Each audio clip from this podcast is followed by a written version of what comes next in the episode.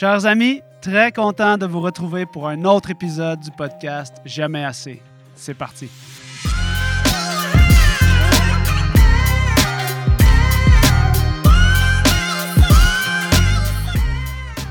Bonjour à tous et bienvenue à ce nouvel épisode du podcast Jamais assez présenté par Café Barista et Physio Vélo. Aujourd'hui, j'ai la chance de recevoir Alexis Goujon.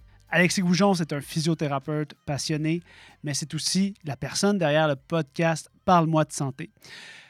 Alexis, c'est l'une des raisons pour laquelle j'ai démarré un podcast. Après être allé à son propre podcast, j'ai trouvé qu'Alexis était un excellent intervieweur et je vous invite, si vous êtes intéressé par la santé, Alexis a un podcast incroyable, Parle-moi de santé, où il reçoit des dizaines d'experts. Alexis, c'est un gars qui est extrêmement bien préparé dans ses entrevues, puis ça m'a beaucoup inspiré. Donc, allez jeter un coup d'œil à ce qu'il produit. C'est vraiment, vraiment du travail de très grande qualité. Pour revenir à notre conversation, aujourd'hui, Alexis et moi, on discute de plusieurs enjeux. Je pense que l'enjeu le plus important dont on va discuter, vous allez sentir ça, c'est l'incertitude qui entoure la profession euh, de la santé. Quand on est un professionnel de la santé, on apprend énormément de trucs à l'université, on apprend énormément de trucs dans nos formations, mais il reste que le plus important, c'est de pouvoir naviguer l'incertitude, de pouvoir bâtir une relation thérapeutique solide avec nos patients. Et c'est vraiment un sujet qu'on a exploré ensemble. C'est des questions qu'Alexis se pose dans sa propre pratique. Euh, Alexis est aussi un grand sportif, passionné de ski de fond.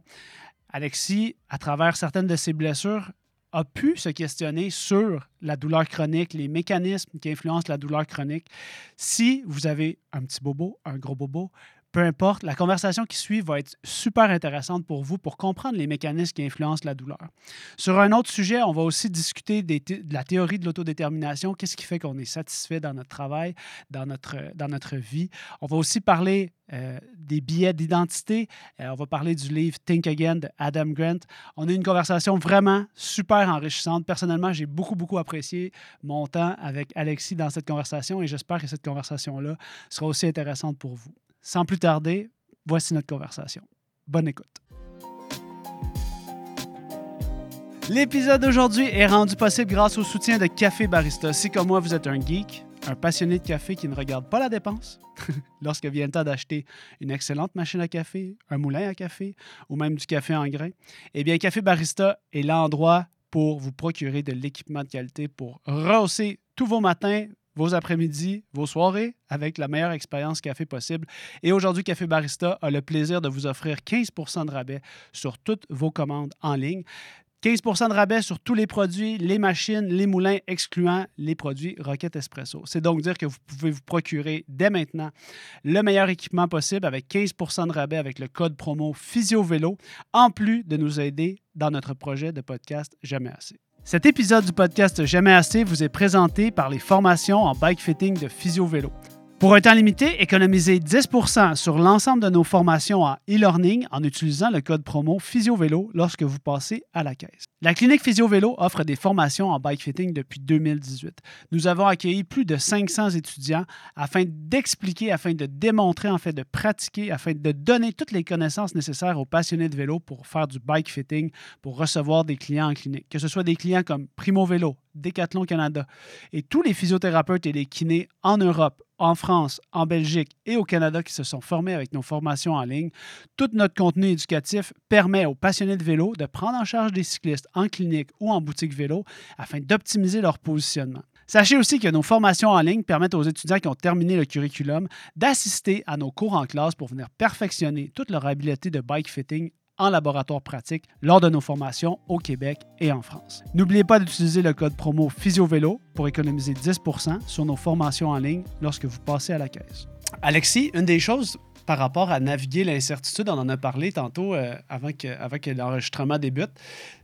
Tu me dis, avec l'expérience, on devient de plus en plus confiant qu'on peut aider un patient, même si on n'a pas exactement le traitement clé. Est-ce que c'est comment on pourrait parler aux jeunes physios, aux jeunes professionnels de la santé qui, qui ont de la misère à s'engager, par exemple, dans, le, dans la relation avec un patient alors qu'ils n'ont mhm. pas toutes les clés euh, pour...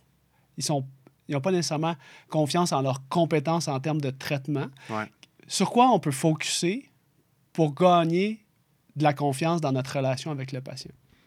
Oui, il y a comme deux points dans ta question. Il y a l'aspect comme confiance, relation thérapeutique, puis comment, malgré le fait qu'on n'a pas un diagnostic précis, comment aider quelqu'un quand même. Je pense qu'on est obsédé dans le monde des blessures puis de la douleur à savoir exactement c'est quoi le problème. Puis, si tu es à jour avec la science actuelle sur les blessures, on considère que c'est souvent difficile d'identifier exactement la cause de quelque chose parce que on, voit que c'est multifactoriel. Euh, mais, grosso modo, la clé pour. On s'entend. Une fois que tu as éliminé qu'il y a quelque chose de grave, le patient, il n'y a pas de ce qu'on appelle les drapeaux rouges. Là, le patient ne va pas mourir, puis il n'y a pas quelque chose de systémique, il n'y a pas d'infection. Bref, tu es vraiment dans quelque chose de musculo-squelettique, les douleurs physiques. Peut-être 30 à 50% de la job, c'est établir une relation de confiance avec la personne qui est devant toi. Fait que c'est quoi des vecteurs d'établir la relation de confiance? Ben, à mon avis, il y a quelques piliers. Premier pilier, c'est d'établir les attentes du patient. Euh, patient-client, peu importe comment on veut l'appeler. Euh, puis non seulement d'établir les attentes, mais de s'assurer que tu es vraiment allé au bout d'établir les attentes. Parce que souvent, on va demander, par exemple, c'est quoi vos, vos, attentes les plus importantes pour notre première séance aujourd'hui? Ils vont répondre quelque chose d'autre, puis on est comme parfait. Mais moi, je demande, est-ce qu'il y a d'autres choses qui est important?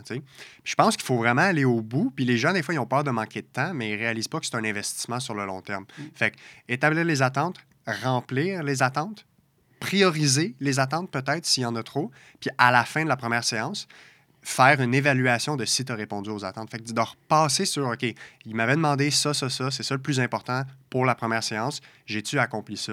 Puis là, ça confronte ce que moi, je pense qu'on devrait faire la première journée avec ce que le patient pense qu'on devrait faire la première journée. Fait que ça, c'est une affaire, clairement les attentes. Deux, établir des objectifs, des bons objectifs. Ne plus avoir mal, ce n'est pas un objectif. Pourquoi? Pourquoi? fait que, tu sais, c'est le fameux pourquoi. Puis c'est d'aller comprendre sais, en anglais, ils disent le big why en, majuscule, tu sais, W-H-Y majuscule. Puis c'est de comprendre, grosso modo, c'est quoi la raison émotionnelle qui pousse quelqu'un à aller voir un professionnel de la santé, tu sais. Oui, tu as été ici parce que tu as mal, mais si tu avais juste mal puis ça te dérangeait pas trop, il y a plein de gens qui, sont, qui ont mal puis sont chez eux, qui sont pas devant moi. Fait que pourquoi toi, tu es ici? Ben moi, j'ai mal parce que ça m'empêche de faire ça. Puis c'est quoi ça? Ben, c'est jouer au soccer, faire de la course, faire du ménage. mais pourquoi faire du ménage, c'est important? Ben, recevoir ma famille, euh, pouvoir avoir mes enfants à la maison, pouvoir jouer avec mes enfants. OK, tu es déjà dans quelque chose de plus euh, émotionnel. Fait que moi, j'aime ça trouver la raison, j'appelle ça la raison émotionnelle de consultation. ça, c'est le fameux why. Fait faut établir ça. Il faut faire un plan de match avec le patient la première journée qui est centré autour de ce why-là. Fait que ça, je pense que c'est les éléments clés. Puis après ça, c'est beaucoup les soft skills. Là. On, parle de, de d'habiletés de communication puis de relations qui sont pas nécessairement. On n'apprend pas ça à l'école. Il y a une grande partie qui est peut-être innée ou qui se travaille, mais qui est beaucoup en lien avec nos traits de personnalité. La facilité de quelqu'un à établir une relation de confiance, à se sentir bien avec quelqu'un. Ça, il faut maximiser ça la première journée. Puis ça peut être par c'est de la connexion qu'il faut. Fait c'est de trouver un lien avec la personne, peut-être des intérêts communs. Euh, ça peut être difficile selon les types de personnalités. Il y a des personnalités qui sont très introverties, qui vont pas beaucoup donner de bagages. Ils ne donnent pas beaucoup de jus sur lequel on peut, on peut tirer pour essayer d'établir une relation de confiance. Mais il faut quand même essayer d'établir une relation qui est minimalement viable pour établir euh, un plan de match ensemble. Fait honnêtement, c'est les trois piliers pour moi. Les attentes, les objectifs, puis établir une relation de confiance. Puis idéalement, le le, le, le, le, outcome de ça à la fin, c'est que le patient, il part avec une espèce de Ah, je me sens bien. Mhm. Puis si tu lui demandes, après la première séance, tu demanderais-tu à ta conjointe ou à ta sœur de venir voir Alexis, bien, il devrait dire oui. Puis ça, tu sais que tu as eu comme une bonne première impression. Mhm. Puis ça, pour moi, c'est 30 à 50% de la job pour aider quelqu'un. Puis après ça, ben, dans l'espèce d'élément d'incertitude, on sait qu'est-ce qu'il faut faire, on sait les grands principes de qu'est-ce qu'il faut faire pour aider quelqu'un qui a mal, euh, on sait les choses à ne pas faire. Avant d'aller dans la douleur, là, moi, j'ai juste un point super important parce que je pense qu'il faut rester optimiste. Moi, j'ai pas toujours été bon d'en faire ça. Des tu parles de la première séance, maintenant? La relation, patient. Moi, je pense que c'est super important d'exprimer aussi que c'est des skills qui s'apprennent. Tu sais, des fois, on a j'ai l'impression qu'on dit tout le temps que le savoir-être, c'est inné. Là. Mais moi, je pense qu'il y en a une mini-partie qui est innée, puis c'est, c'est, trop pessimiste de dire. Ah, il y en a beaucoup qui se développent, c'est sûr. C'est Ben oui, c'est vraiment clairement. important, je pense, de dire que tu sais, au fil des dix dernières années que j'ai pratiqué la physiothérapie, la chose que j'ai améliorée le plus, honnêtement, puis souvent je dévalorise un peu mes, mes skills de physiothérapeute. là. Ouais. parce que tu sais, je me suis consacré à une profession qui est hyper nichée puis Ouais. Très physique, technique. très technique. Donc, mais une des choses que je suis vraiment confiant que j'ai améliorée, c'est ma relation thérapeutique. Puis des fois, mes collègues me le reflètent. Puis la première chose que je leur dis, c'est j'ai vraiment pas toujours été de même. Ouais. Parce que c'est vraiment quelque chose qui se travaille. Valider ton patient, euh, l'écouter pour vrai, essayer d'oublier de toi où ce que tu veux t'en aller. tu sais. Oublier toi, qu'est-ce que tu as, envie de faire avec ton patient pour l'aider. Parce que au final, c'est pas si relevant que ça, toi, en tant que thérapeute, qu'est-ce que tu as envie de faire avec ton patient. Parce qu'il faut que le patient, Faut qu'il embarque. faut qu'il embarque, faut qu'il décide lui qu'est-ce qu'il a envie de faire. Parce qu'il vient te voir puis il veut que tu sois son guide. Entre guillemets, il y en a qui veulent des trucs plus passifs, il y en a qui veulent des trucs plus euh, empowering ou ce qui vont être impliqués. Mais je pense que c'est super important parce que même toi, en travers, tu sais, même le podcast, tout ça, je suis certain qu'il y a plein de ce qu'on appelle entre guillemets des soft skills. Je suis pas sûr qu'on devrait peut-être appeler ça comme ça. C'est juste des skills là, Ouais. vraiment super importantes. Vraiment, exact. Parce que tout le monde le sait qu'il y a certains. Des fois, on dit que ça clique ou ça clique pas avec un dans une relation euh, autant personnelle qu'avec un professionnel de la santé. Je veux juste laisser ça sur une note positive de dire aux gens que ça s'améliore vraiment. C'est clair, ça s'améliore. C'est sûr que dans le curriculum universitaire, on n'a pas toujours le temps d'explorer tout ça euh, parce que je pense qu'il faut donner les bases pour que les gens soient euh, sécuritaires. Ouais, serait-ce ben oui, exact. Puis c'est un processus parce que souvent les gens ils vont dire mais comment ça on n'a pas appris ça tout ça à l'école Mais tu sais, faut que tu rampes avant de marcher à quatre pattes, puis il faut que tu marches à quatre pattes avant de marcher, il Ouais. faut que tu marches avant de courir. Fait que c'est tout un processus, tout ce que tu apprends à l'école, c'est nécessaire pour bâtir tes blocs de pyramide, pour arriver sur le marché du travail. Puis juste finalement réaliser que le marché du travail, là, c'est l'école encore. Tu apprends. C'est juste que maintenant, tu es payé pour apprendre, puis tu es sécuritaire pour apprendre. Fait que, tant qu'à ça, on va aider des gens, puis en même temps, on va continuer d'apprendre pour être encore meilleur à chaque personne qu'on rencontre. C'est vraiment super important. Je pense que tu as dit le, le point de continuer à apprendre. Puis j'ai pas l'impression que quand on finit l'école, on a toujours ce mindset-là de vouloir continuer. euh, Ouais. On n'a pas l'impression que c'est on a l'impression que c'est la fin de l'apprentissage, puis là, on va comme juste mettre en application tout ce qu'on a appris, alors que finalement, tu sais, toi, tu es quelqu'un qui, a- qui a fait des projets en dehors de la physiothérapie, mais euh, je pense que c'est super important d'arriver avec le. Puis c'est vraiment insécurisant parce que tu aimerais ça, sortir de l'école, puis être- te sentir en sécurité, puis te sentir compétent, confiant de tes aptitudes. Puis je pense que c'est comme une drop que tout le monde prend quand il arrive sur le marché du travail, peu importe euh, quelle profession ils, Ouais. vont, ils vont faire. Que quand ils arrivent sur le marché du travail, ben ils réalisent qu'ils ont qu'ils savent pas tant de choses que ça. tu sais. Ouais. Mais c'est challengeant aussi quand tu réalises que tu vas continuer de toujours apprendre des choses, puis Mhm. que chaque fois que tu atteins un niveau, de, un genre de plateau de confiance que tu es comme Ah là, je suis vraiment confiant dans ma, dans ma pratique, tu vas avoir des cycles de remise en question. Puis moi, je pense que c'est bénéfique. tu sais. On a besoin de ça. Puis le cerveau humain, là, il ne peut pas se contenter de quelque chose de stable, puis comme un état où on dit qu'on a finalement atteint quelque chose. C'est comme quand les gens, les gens ils disent c'est quoi ton but dans la vie, mais comme si on avait un but fixe, puis que si on arrive là, on était satisfait. C'est juste, c'est des buts intermédiaires, puis c'est un processus. C'est la même chose avec la pratique, peu importe le, domaine. Tu as un processus d'apprentissage, puis tu vas remettre en question, puis ces processus de, de remise en question sont super importants pour l'apprentissage. Puis comment on fait pour convaincre des euh, comment on fait pour convaincre les gens, même les patients en premier lieu, les gens qui ont de la douleur, que le fait de créer une relation thérapeutique efficace avec eux, c'est 30 à 50% du succès. Tu sais, Mm. c'est- de l'intangible. Ouais. Les gens, ce qu'ils veulent, c'est peu avoir mal pour reprendre leur objectif X de courir Ouais. deux fois semaine. Ouais. Comment on fait pour convaincre les, les thérapeutes puis convaincre les patients que de prendre le temps de créer cette relation-là, c'est aussi important ou sinon la base de tout le reste? Moi, j'explique ça quand même simplement, OK? Puis je le fais un peu en reverse engineer. Fait que, grosso modo, c'est une blessure ou une douleur. Au final, il y a des comportements qui sont malsains que tu ne dois pas faire pour aller mieux. Et il y a des comportements adéquats qu'il faut maximiser pour aller mieux. Le comportement, c'est quelque chose qui s'influence, puis qui se modifie, puis qui change. Et ça peut, on peut faire un lien avec la motivation là-dedans, parce que pour changer quelque chose que tu fais mal, si tu fais quelque chose de mal par rapport à ta blessure, il faut que tu sois motivé à le changer. Puis la motivation, ben, c'est drivé par plein de choses, mais entre autres, si tu as une relation de confiance avec quelqu'un qui t'a un peu expliqué le plan de match pour guérir, mais tu vas probablement plus adhérer au plan de traitement si tu as, confiance en cette personne-là. Tu ne euh, tu vas pas faire quelque chose que quelqu'un te dit si tu n'as pas confiance en cette personne-là. Fait si on voit un peu le reverse engineer, c'est que tu arrives au final à devoir adhérer à un plan de match. Puis le plan de match, il inclut des choses à faire puis des choses à pas faire. Mais pour adhérer à ce plan de match-là, il faut que ça ait été expliqué puis démontré puis comme bâti en relation avec quelqu'un. Fait que c'est un partenariat entre deux personnes. Puis pour que cette adhérence-là soit maximisée, il faut que tu aies confiance. Et c'est là qu'on arrive à ben, la relation de confiance, la relation thérapeutique, c'est comme le pilier. Sans ça, il n'y a pas grand-chose qui peut évoluer vraiment très bien. Tu sais, je ferais peut-être un bémol. Il y a des problèmes très simples que des fois, juste le temps va faire bien les choses. Mhm. Mais tu sais, si on parle de, de problèmes chroniques ou de trucs un peu plus sérieux qui nécessitent vraiment un plan de match adéquat, il faut que le plan de match soit euh, appliqué. Puis pour ça, ça prend de l'adhérence. Puis pour ça, ça prend une bonne relation. Puis toi, personnellement, es-tu sorti de l'université en ayant cette, cette approche-là, cette, confiance-là, que c'était aussi important la relation thérapeutique? Moi, moi personnellement, honnêtement, c'est quelque chose que j'ai découvert à tort et à travers des erreurs probablement qu'on a fait dans notre prise en charge. Mais je suis curieux de savoir si toi, c'était quelque chose que déjà tu avais réfléchi ou que rapidement, c'est quoi le, le, point tournant où tu as mis ça de l'avant? As-tu fait des erreurs dans tes prises en charge de patients?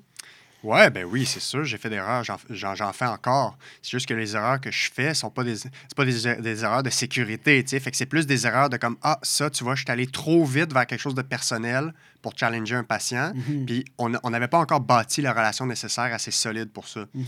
Mais euh, tu sais, qu'est-ce qui a évolué? Ben clairement, la relation thérapeutique, je sous-estimais son importance ou je ne savais pas à quel point c'était un gros bloc de cette pyramide-là. Fait que quand euh, j'ai commencé, moi, je pensais que la chose la plus importante dans un premier rendez-vous, c'est que le patient reparte avec moins de douleur qui est rentré.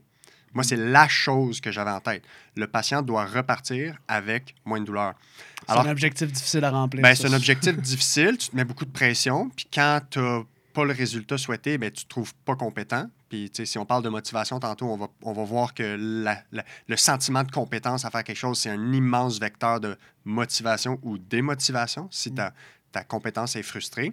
Fait que c'est vraiment challengeant. Fait que, tu sais, maintenant, pour moi, l'objectif de la première séance, c'est établir une relation de confiance avec quelqu'un, avoir une évaluation qui est minimalement viable, avoir une bonne idée de ce que c'est le problème, d'avoir une idée des vecteurs pour guérir le problème, puis d'embarquer le patient dans le plan de match. Au final, le patient va falloir qu'il revienne pour qu'on le voit puis qu'on l'accompagne jusqu'au bout. Fait que notre job, c'est de l'embarquer dans le plan de match puis de s'assurer qu'il va aller jusqu'au bout de ses objectifs. C'est peut-être ça qui a évolué un petit peu dans ma perception de ce que mhm. je pense sur l'importance de cette relation thérapeutique. Si on revient un petit peu sur ton parcours, je sais que tu es allé donner euh, un cours à l'université euh, aux, finissants. Mm-hmm. Puis je suis curieux de savoir qu'est-ce que tu leur as dit, puis à quel point. Euh, je suis curieux de savoir comment tu t'es senti, moi, la première fois que je t'ai retourné donner un truc à l'université. Je me sentais encore. Je, ressentais encore l'émotion que j'avais quand j'étais assis à la place des étudiants, puis ça faisait comme 5-6 ans que j'avais quitté. Mm-hmm. Fait que je suis curieux de savoir, toi, tu t'es senti comment, puis qu'est-ce que tu es allé faire, qu'est-ce que tu leur as dit, qu'est-ce que tu t'es dit qui était pertinent de leur dire en tant que finissant?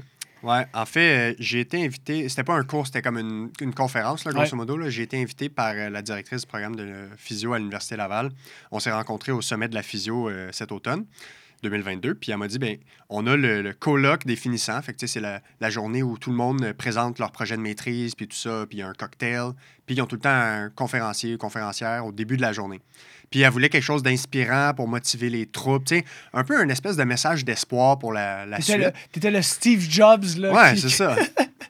Euh, fait qu'elle m'a dit, ben, veux-tu monter une conférence d'une heure? Fait que j'ai dit oui, évidemment. Moi, tu sais, n'importe quelle opportunité de parler avec les gens, d'échanger, c'est toujours enrichissant. J'apprends autant que eux peuvent apprendre. Mm-hmm. Fait que, grosso modo, le, le, le, vecteur ou l'espèce de ligne directrice de la conférence, c'était comment euh, comment faire de la physio différemment ou comment développer sa pratique unique en physio. comment faire son propre chemin finalement. Parce que moi, j'ai un parcours qui, tu sais, oui, je suis physio, c'est la base de ce que je fais, c'est de la clinique, c'est d'aider des gens à, aller mieux. Mais tu sais, je fais plein de choses en the side. J'aime ça la communication, la vulgarisation, l'enseignement, transfert de connaissances. Fait que, tu sais, moi, je leur ai parlé de ça, puis je leur ai dit, grosso modo, de un, vous pouvez faire à peu près ce que vous voulez dans le monde de la physio.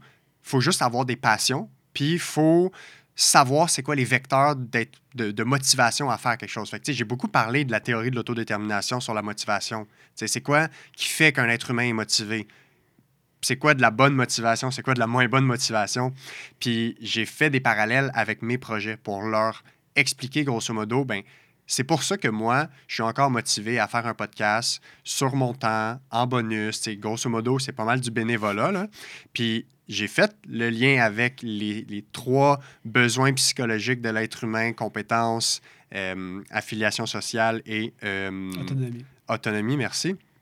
je leur ai dit, ben, c'est pour ça que je continue à être motivé, mais avant, je ne le comprenais pas, ça. Je ne comprenais pas pourquoi j'avais de l'énergie et du plaisir à faire des choses, même si ce n'était pas rémunéré. Fait que, grosso modo, c'était un message un peu comme ça. Puis de les encourager à, s'ils ont des idées puis des projets, ben, d'aller au bout de ces affaires-là parce que si ça génère du plaisir puis du sens, puis qu'il y a comme une espèce d'objectif, puis, tu sais, comme ça a du sens pour eux de faire quelque chose, mm. probablement qu'ils sont sur une, bonne lancée pour faire quelque chose d'intéressant, pour être heureux à le faire aussi. Là. Ils sont chanceux d'avoir eu ta conférence, honnêtement. Félicitations, c'est vraiment... Ouais, c'était cool. C'est la première fois que je la montais, je l'ai montée... Euh, sur mesure. C'est cool, je pense, d'avoir fait le lien avec tes projets à toi, parce que les gens ont besoin de, ont besoin de savoir que tu, passes à travers toi aussi ces, ces réflexions-là, puis ces, ces remises en question-là. Euh, les remises en question, je, suis comme pas mal certain que ton podcast vient d'une certaine période de remise en question par rapport à ton travail, ton identité. Oui, en partie. Euh, parlant d'identité, ton identité à toi en ce moment, quelles sont les, les, valeurs justement que tu as découvert à travers ton projet de podcast? J'ai l'impression qu'il y a quelque chose dans, dans le goût d'apprendre, il y a quelque chose dans, dans, tout ça. C'est quoi les valeurs que tu as découvert qui t'animent, qui te permettent de faire un projet comme ça de manière euh, plutôt bénévole? D'ailleurs, on te remercie de faire ce projet-là. C'est hyper enrichissant, le contenu que tu crées avec Parle-moi de santé. Mais euh, c'est quoi les valeurs que tu as découvert? C'est quoi ton identité en, aujourd'hui, à l'heure actuelle, par rapport à tes projets que tu as faits? Qu'est-ce que tu as découvert qui... Bien, la première chose qui était à la base de ça comme valeur, c'est démocratiser l'accès à l'information. Puis l'information, bon, en santé, parce que c'est le, domaine qui me passionne, l'information crédible basée sur les données scientifiques. Euh, fait que ça, c'est une chose. Puis de deux, l'accessibilité euh, en termes de vulgarisation, c'est complexe la science. Il n'y a pas grand monde qui prenne le temps de faire du travail pour rendre des choses complexes simples. Les gens, là, mon père, ma mère, ils n'ont pas le temps d'aller sur PubMed puis de lire un article scientifique. Ça les intéresse pas. Puis la majorité des gens au Québec n'ont pas la formation scientifique pour analyser un article. Même nous, on est formés pour ça, puis on, on, se casse encore le bessic à lire un article scientifique. Fait ça, c'est des choses importantes pour moi. Puis avec le temps, ce que j'ai découvert, ben un, l'apprentissage éternel. C'est clairement une valeur clé qui, est encore drivée par le podcast. Euh, l'ouverture au changement par rapport à mes croyances, par rapport à mes idées, euh, mes propres biais. Fait que, l'ouverture a changé ma perspective sur des concepts que je pensais avoir acquis au début, on a parlé de, poids puis de santé. Là. Ça, c'est, j'ai eu un immense virage sur ce que je comprends de ce sujet-là, puis sur mon point de vue de ce, à ce sujet-là. Puis ça, c'est grâce aux invités super pertinents puis généreux de leur temps qui, ont, qui sont venus partager leur expertise. J'ai appris plein de choses. Fait que, ouais. Je pense que ce qui est au centre de ça, c'est l'éternelle curiosité à apprendre. Puis il faut être humble parce que c'est challengeant de changer ton fusil d'épaule sur un sujet quand tu avais, je ne veux pas dire des croyances, mais quand tu avais comme, tu t'étais arrêté sur dire, bon, moi là, je me positionne comme ça sur cet mhm. enjeu-là. Fait que euh, ça prend du courage puis de l'humilité pour dire, finalement, tu sais quoi, j'avais tort. Fait que je mets à jour mes croyances. Le podcast Jamais assez vous est présenté par Café Barista. Café Barista, c'est l'entreprise avec laquelle j'ai sans doute le fait le plus d'excès au niveau de mes achats café, moi, je, suis un petit peu obsessif au niveau de mon café le matin. Et euh, tout mon entourage m'en est reconnaissant parce que oui, à chaque fois que quelqu'un vient à la maison, chez nous, ou quelqu'un vient à la clinique, la plupart des gens savent qu'on va leur offrir un excellent café. Et donc, ça me fait toujours plaisir de pouvoir faire un café. Pour moi, c'est un, moment privilégié de partager une expérience. Euh, on n'a pas le temps de faire un souper au resto, mais on peut partager un bon café ensemble, un petit cinq minutes où tout le monde se sent bien. Pour moi, c'est ça l'expérience café. Euh, chez Café Barista, oui, on a parlé hein, dans certains épisodes des machines à café. Ici, on a la Stone, qui est probablement le meilleur rapport qualité-prix sur le marché. Et euh, rappelez-vous, vous pouvez économiser 15% sur tous vos commandes en ligne lorsque vous utilisez le code promo PhysioVélo à la caisse. Certaines exceptions s'appliquent, voir dans la description sous le podcast. Pour revenir à nos moutons, lorsque je fais un café, un de mes grands plaisirs et une de mes grandes obsessions, outre le fait d'avoir une extraction parfaite, c'est de réussir à faire du latte art. Hein. Le latte art, c'est un côté très obsessif de tout bon barista. Et une des choses qu'il faut savoir, c'est que moi, je n'ai pas été bon dans le latte art avant, avant de réussir un cours avec Barista Montréal. Une des choses que j'aurais dû faire bien avant dans mon parcours de barista, c'est prendre des cours de latte art. Puis ça, ça a été vraiment pour moi un grand plaisir. À l'équipe ici, euh, Physio Vélo, on a fait beaucoup de team building dans des formations de café chez Team Barista, chez Café Barista. Alors, je vous recommande fortement, si vous êtes euh, dans le même paradigme d'obsession café que moi, de Consultez le site Café Barista, de commander votre café en ligne en utilisant notre code promo PhysioVélo pour 15% de rabais, mais aussi d'aller voir leur formation en ligne leur formation en classe, pardon, et de vous assurer que si vous voulez réussir du latte art, eh je vous conseille fortement de prendre un cours. Finalement, toutes les recettes de café barista, que ce soit le latte, le cappuccino, le macchiato, toutes les différentes entre chacun des breuvages est disponible dans nos articles de blog concernant chacun de nos épisodes du podcast Jamais assez. Sur ce, bonne écoute. Bon, ben, on va faire le grand saut, Alexis, parce que quand on s'est fait la pré-entrevue la semaine passée, on a parlé. En fait, tu m'as suggéré euh, un livre qui a tout changé ou qui a changé beaucoup de choses pour toi. Puis c'était le livre Think Again de Adam Grant. Depuis qu'on s'est parlé il y a quatre jours, j'ai fait mon maximum pour m'informer dans le, dans le Merci à l'intelligence artificielle. Oui, oui, j'ai ben, j'ai écouté un podcast de Adam Grant. Après ça, j'ai commencé à lire son livre et finalement j'ai demandé à ChatGPT de me résumer le livre en mille mots et j'ai lu ça hier soir. Donc, mais j'ai trouvé ça super intéressant. J'adore les j'adore le format podcast. Puis c'est drôle parce qu'avant de partir un podcast, honnêtement, je ne l'avais jamais écouté. Ah ouais, hein, pour vrai? J'étais vraiment pas. Euh, mais tu vois, ça, c'est pour faire juste un petit détour par rapport à ça. Euh, je pense que dans, dans ce qu'on va aborder dans les prochaines minutes sur le, le fait de repenser puis de, de, de, changer notre fusil, d'être prêt à changer notre fusil d'épaule, le podcast, c'est, je le fais, je l'ai fait à cause de toi, d'ailleurs, en partie. Euh, je l'ai fait à cause de, gens, euh, d'étudiants, en fait, 10 ans plus jeunes que moi, qui ont fait les cours des formations ici qu'on donne euh, en Bike Fit. Ouais. Puis qui me disaient Ah, Guillaume, il faut que tu partes un podcast, puis tout, blablabla. Puis là, là, OK, mais, mais pourquoi? Ben dis-moi, je vais l'écouter ton podcast, puis je me rappelle, puis la personne va peut-être se reconnaître, m'a dit, tu sais, t'inviterais ta mère, puis je l'écouterais ton podcast. Puis là, j'ai dit, mais voyons donc. Là, j'étais chez nous, puis j'étais comme. Puis là, j'ai commencé à te poser ça aux gens comme question, tu sais, écouteriez-vous ça, vous, euh, un podcast? Avec ma mère, tu sais. Je suis pas encore fait le grand saut, peut-être ça viendra. Euh, mais le point, c'est que je me, je me, suis rendu compte, puis quand j'ai engagé des gens qui étaient 10 ans plus jeunes que moi dans l'entreprise, que finalement, si je continuais de m'écouter juste moi, il y a bien des affaires que, que je passerais à côté. Ouais, je comprends. Dans leur manière de consommer les réseaux sociaux, nous, on a une grosse présence euh, de contenu éducatif sur les plateformes YouTube, Instagram, Facebook. On a un immense following. Ben, moi, je trouve ça immense pour ce qu'on fait. Ben, au Québec, là, ben, en tout cas dans la francophonie. Dans la francophonie. Puis, euh, bref, tout ça pour dire qu'au niveau du podcast, c'est vraiment à force de rencontrer des gens qui faisaient. Ben, toi, tu faisais de l'excellent contenu, c'est certain. Puis, tu sais, quand je suis allé chez vous faire le podcast euh, pour parler de positionnement cycliste, une des choses que j'ai trouvées, puis je te l'ai dit, je te leur dis, c'est que tu es extrêmement bien préparé, puis que c'était une très, très bonne entrevue. Puis ça, donner des bonnes entrevues, c'est un de mes buts à travers ce podcast-là. Ouais. Tout ça pour revenir au fait que tu m'as suggéré de lire le livre Think Again de Adam Grant. Puis c'est une chose qui. C'est un livre qui a beaucoup changé de de choses pour toi, là, personnellement. Tu as lu ça il y a combien de temps?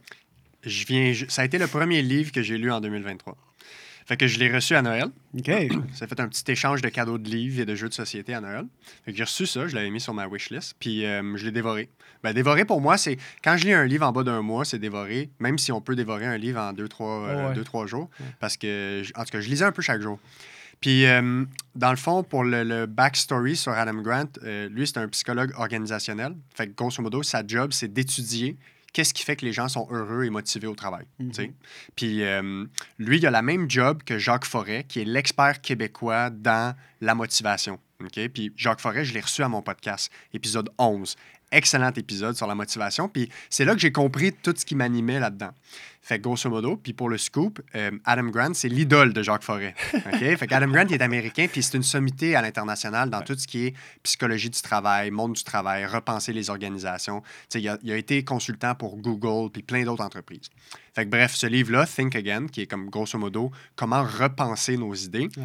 ce que ça l'a généré chez moi, c'est ça l'a juste accéléré encore plus ou ça l'a mis des mots sur euh, le processus qui a été activé déjà depuis que je fais le podcast, c'est-à-dire repenser des concepts que je prenais pour acquis euh, et être ouvert à l'idée que toutes les idées préconçues, tous les biais que j'ai, toutes les croyances que j'ai, il y a toujours une porte ouverte au changement.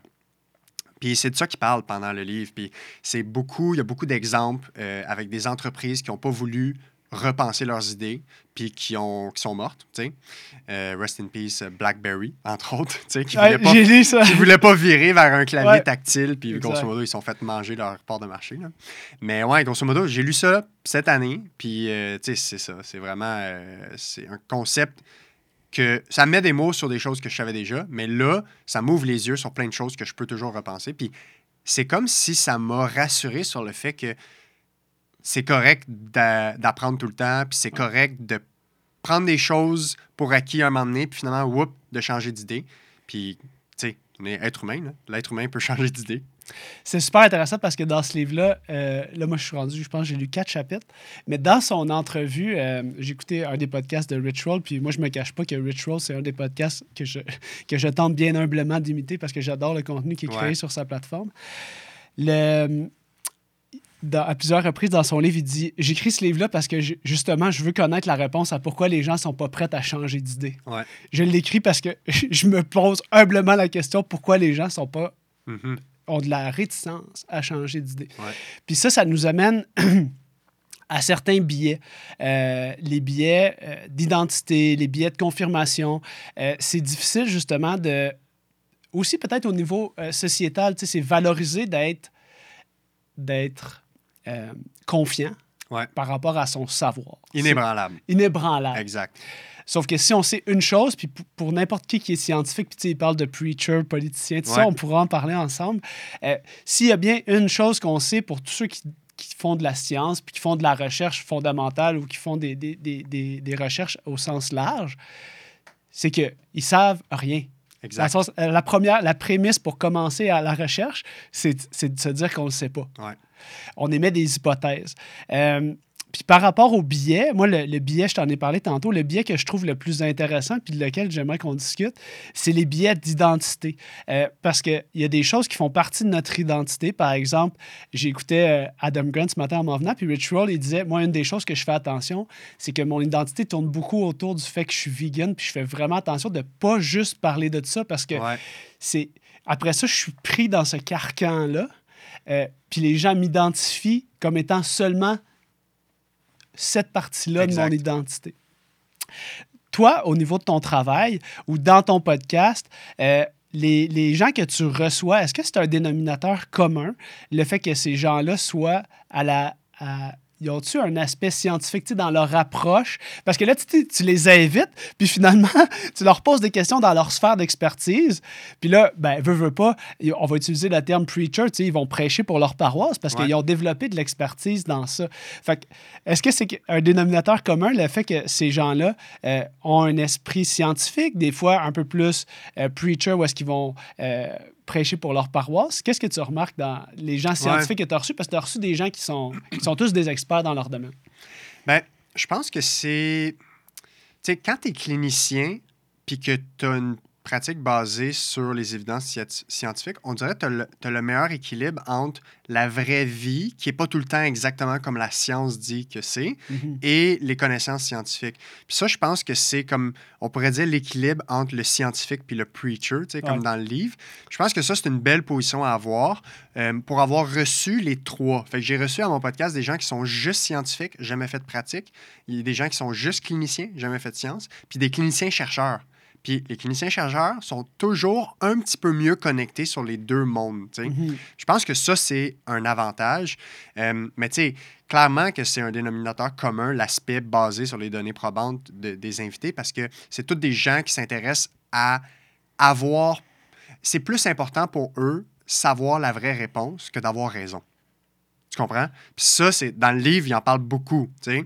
Puis euh, il parle du concept d'humilité confiante. Fait que, tu sais, c'est oui, tu peux être très confiant par rapport au savoir que tu propages, mais tu peux aussi être confiant de dire qu'on ne sait pas quelque chose. Ouais. Puis c'est pour ça qu'il parle d'humilité confiante. Quand tu es humble, tu restes un peu toujours ouvert à la possibilité de changement.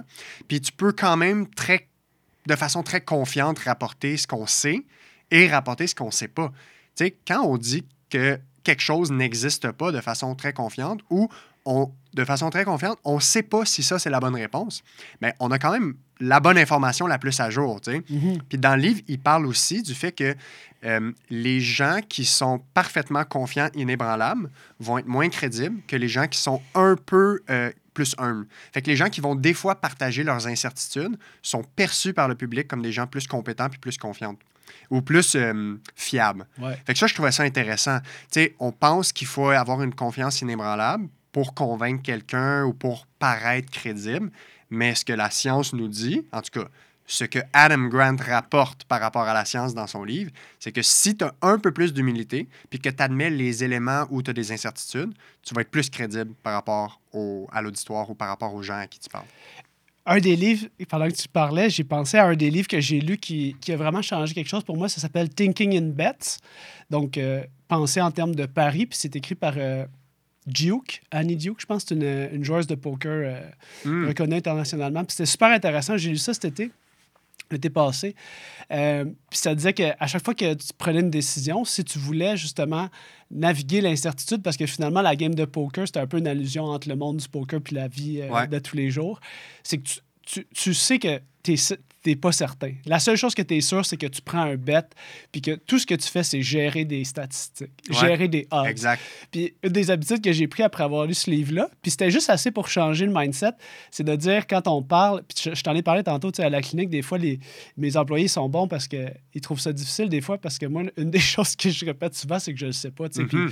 quand on a des, des défis à faire face, des décisions à prendre, j'ai souvent le réflexe de me dire, bon, ben cette décision-là, tu sais, on va la prendre. Puis honnêtement, je suis à peu près à 60 mettons, sûr. Fait que, tu sais, 40% c'est gros parce que j'ai un 40% que je suis vraiment pas certain. Ouais. Puis des fois, je la regarde, puis ils vont se reconnaître s'ils écoutent le podcast. C'est, je dis, tu sais, vous me demandez de prendre la décision. Je peux la prendre, la décision, mais j'ai aucune idée si c'est la meilleure décision. Ouais. Puis maintenant qu'on a des, des, des, des, des gens administratifs, souvent, je, je retourne la question vers eux parce que je suis comme, des trucs administratifs, vous en avez fait plus que moi. Ben c'est oui. quoi qui marcherait le plus, tu sais? Il y a un extrait dans le livre, tu n'es peut-être pas rendu là, mais il parle justement du processus de décision puis de risque dans Ouais. l'entreprise. Puis il, il parle de- d'un moment où il a déjà croisé Jeff Bezos de Amazon. OK. Puis il, il avait parlé comment tu fais pour prendre tes décisions, puis comment tu fais pour être à l'aise dans les décisions Ouais. d'incertitude. Puis il avait vraiment parlé du fait que s'il y a une décision a peu de conséquences négatives graves, j'ai aucun problème à prendre la décision tout de suite, même si je suis incertain, versus quand quelque chose a un potentiel d'avoir un, un impact, négatif grave, il reporte la décision le plus loin possible. Fait qu'il y avait comme un équilibre entre l'importance de la décision puis le temps que je me... Ou la me- certitude. Ouais, de- puis la certitude, puis le temps que je m'accorde avant de la, de la prendre, cette décision-là. Fait que je trouvais ça intéressant de comprendre ce concept-là pour quelqu'un qui est à la tête de la business la plus euh, grande en ce moment. Ouais, ouais, ouais, clairement. Dans ce livre-là, tu as réussi à mettre des mots sur qu'est-ce qui, toi, t'animait d'en faire ton podcast. Puis Mhm. là, moi, j'aimerais ça qu'on fasse juste un petit. euh, on rewind la cassette, parce que nous, on est de l'époque euh, Des cassettes des VHS, cassettes, des cassettes VHS. Disney. J'aimerais, euh, j'aimerais qu'on revienne à la genèse de ton podcast par rapport à ce, ce moment-là de remise en question. On en avait un petit peu effleuré euh, Mm-hmm. cette discussion-là euh, parce que, tu sais, justement, c'est un, c'est un projet qui, par rapport à la, la théorie de l'autodétermination, par exemple, qui t'amène, compétence, autonomie, puis un sentiment d'appartenance parce que tu bâtis quelque Ouais. chose. C'est né comment? C'est comment te- te- tu m'en as parlé hors micro, tu avais fait des appels, tu avais vérifié pour des studios Mhm. où je démarre ce projet-là. Qu'est-ce qui. C'était quoi l'étincelle? Ouais. Fait que moi, je commence ma pratique en octobre 2018. Puis en mai 2019, fait que sept mois plus tard, j'avais atteint le premier plateau de comme, OK, j'ai eu une immense croissance d'apprentissage dans les six premiers mois de pratique. Puis là, je suis comme rendu relativement à mon premier plateau de comme, OK, là, je maîtrise bien des choses. Puis là, c'était mon premier, ma première chance de repenser qu'est-ce que je faisais. Euh, puis je me suis demandé, bon, quoi d'autre que je pourrais faire? Qu'est-ce que fait? Tu t'es arrêté? T'es allé dans un café? non, ça se fait naturellement, euh, des processus automatiques. Puis euh, je me suis demandé qu'est-ce que je peux faire d'autre? Parce que j'ai toujours travaillé sur plein de choses, toujours été impliqué dans l'assaut étudiante. Tu sais, j'ai toujours fait plusieurs choses en parallèle. Fait que j'avais envie de faire quelque chose de plus. Puis un des éléments déclencheurs, c'est comme, hey, je répète tout le temps les mêmes affaires avec mes patients. Tout le temps. Fait que la même éducation par rapport aux blessures, douleurs, prévention, je répète tout le temps la même affaire. Mais là, à chaque fois que je parle, il y a une personne devant moi pour écouter. Fait que là, j'étais comme, ben, c'est quoi une façon de démocratiser l'accès à l'information en santé, puis qu'à chaque fois que j'en partage une, ben, ce soit accessible à plus qu'une personne? Parce que c'est pas très efficace quand tu parles, puis qu'il y a une seule personne qui peut. C'est difficile à scaler un peu. Ouais, c'est ça. C'est difficile d'avoir un impact plus grand. Fait que euh, l'idée du, du projet est venue de là. Puis le médium podcast, ça a vraiment été parce que j'ai commencé à faire plus de routes en commençant à travaillant, en commençant à travailler, pardon. Puis euh, c'est ça, j'ai commencé à écouter des podcasts parce que c'était la seule façon pour moi d'être heureux dans une voiture. Je ne suis, pas- un grand fan de conduite à la base. J'aime mieux marcher, courir, faire du bike, quelque chose, euh, du ski. Puis euh, c'est ça. Fait que le podcast, j'ai trouvé ça vraiment cool parce que moi, je consommais de l'information comme euh, en temps différé. J'avais pas besoin d'être devant la télé à 6 heures pour entendre telle émission. tu sais. Le podcast, ça, ça démocratise l'accès à l'information à toute heure de la journée au rythme d'apprentissage de la personne. Fait que c'est ça qui a généré l'idée du podcast puis l'idée de faire un projet autre. Puis là, qu'est-ce que tu as fait en premier? Tu es allé t'acheter des micros? Non, la première chose que j'ai faite, c'est euh, j'ai fait un meeting avec mes deux boss. Parce que mes boss sont vraiment cool. Puis eux, c'est important que tu fasses des choses qui te rendent heureuse, heureux dans la vie, même si c'est pas en lien avec la clinique. Fait que je leur ai parlé de mon projet, je leur ai dit qu'est-ce qu'ils en pensaient, puis euh, ils m'ont comme aidé à brainstormer, ils m'ont aidé à comme bâtir un peu mon idée, un petit plan d'affaires, tu sais, grosso modo. Puis euh, ça a parti comme ça. Puis après mon meeting, ça m'a tellement donné d'énergie que je me suis assis, puis j'ai monté sur un Google Doc mon plan de match de A à Z sur les étapes à partir d'aujourd'hui jusqu'à le moment que j'enregistre mon premier épisode. Je pense que j'ai fait ça en deux heures. Clac, Google Doc. Puis euh, c'est ça. Ça, c'était printemps 2019. Puis je me suis donné un an pour comme tout faire la recherche. Moi, je connais rien. Audio, technique, comme, tu sais, mettons, Microsoft Word, là, that's it, c'était ma limite. Je connaissais rien en ordi. Fait que j'ai tout appris de A à Z, comment fonctionnait un micro, etc. Fait que je me suis quand même donné un an. Fait que le but, c'était printemps 2020 que ça commence, que ça soit lancé. Il y a eu une petite affaire, là, la pandémie, je sais pas si tu en as entendu parler. Fait que finalement, ça a été euh, un peu euh, un petit délai, septembre 2020. Fait que j'ai lancé ça en septembre 2020, puis là, ça roule depuis ce temps-là. Comment on fait pour euh, donner des outils aux gens pour demeurer persistant sur un an? Parce que, tu sais, des fois, Ouais. je sais que ça doit faire partie de toi là, euh, aussi, là, de manière Mhm. très intrinsèque, cette motivation-là à poursuivre un projet qui prend du temps. Ouais.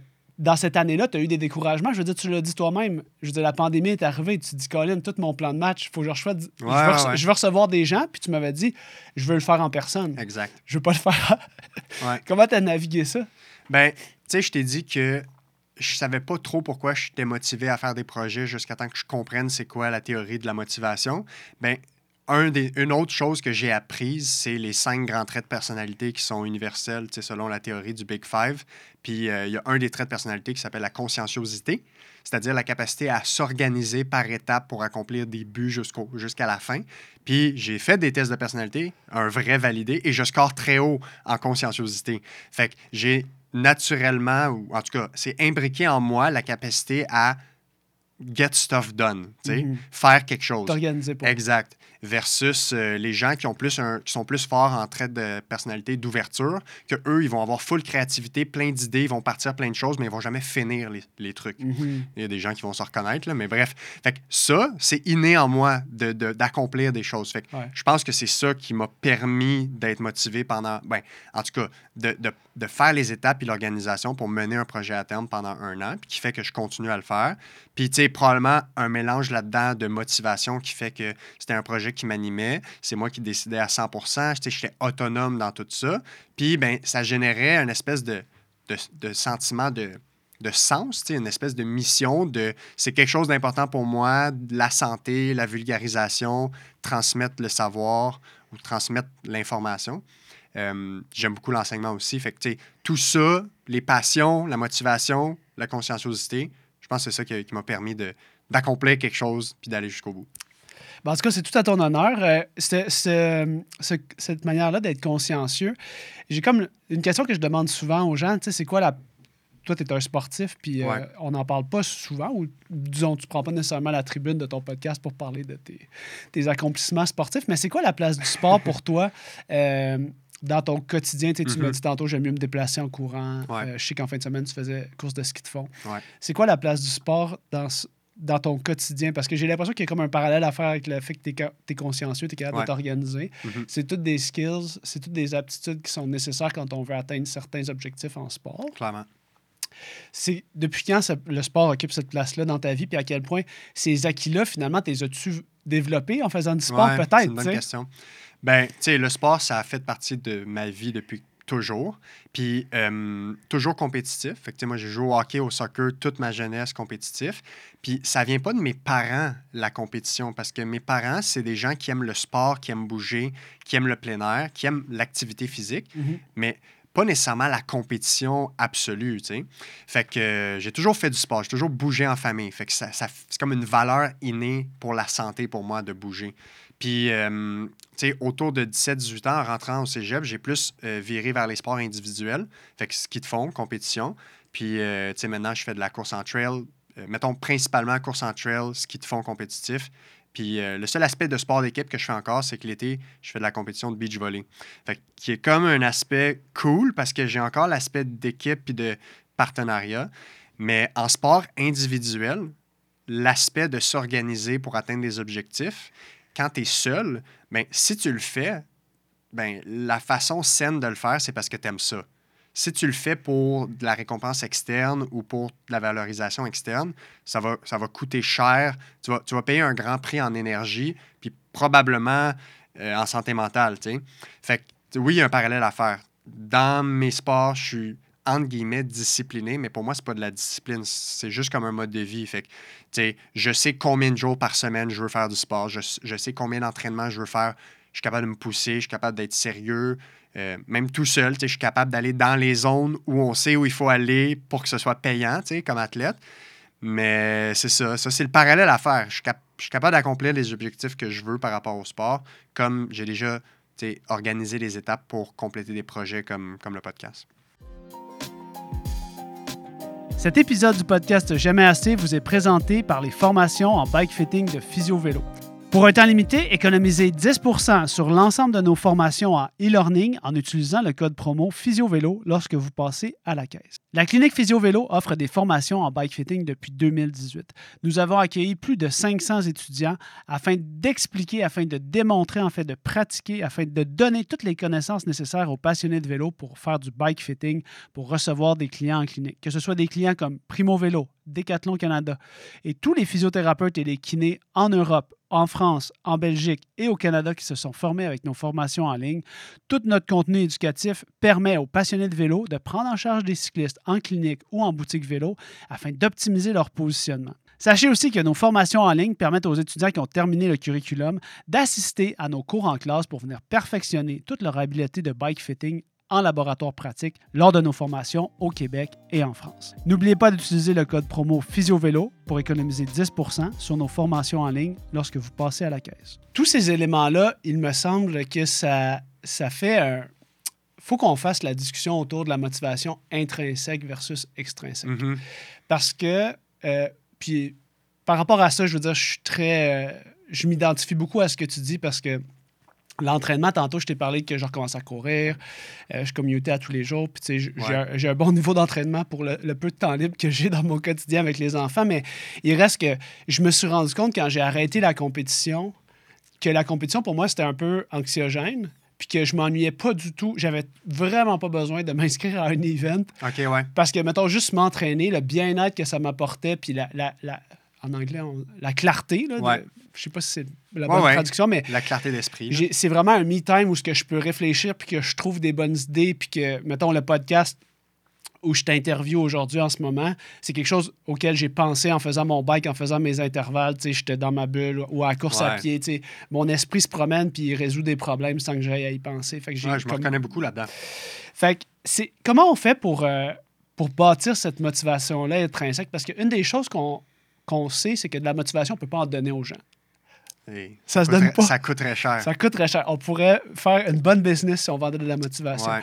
Euh, fait que, je pense que ça nous amène à parler, là, euh, la prochaine question, c'est vraiment autour de, de l'entrevue motivationnelle. Ouais. Comment, comment les gens peuvent découvrir pour eux-mêmes leur motivation intrinsèque à faire, à accomplir un changement dans leurs habitudes de vie, Mhm. tout ça? Ouais. Ouais, c'est une grosse C'est question. une hein. question complexe, mais je suis comme, Ouais. je pense que c'est le bon invité pour y répondre. Mais écoute, tu sais, je.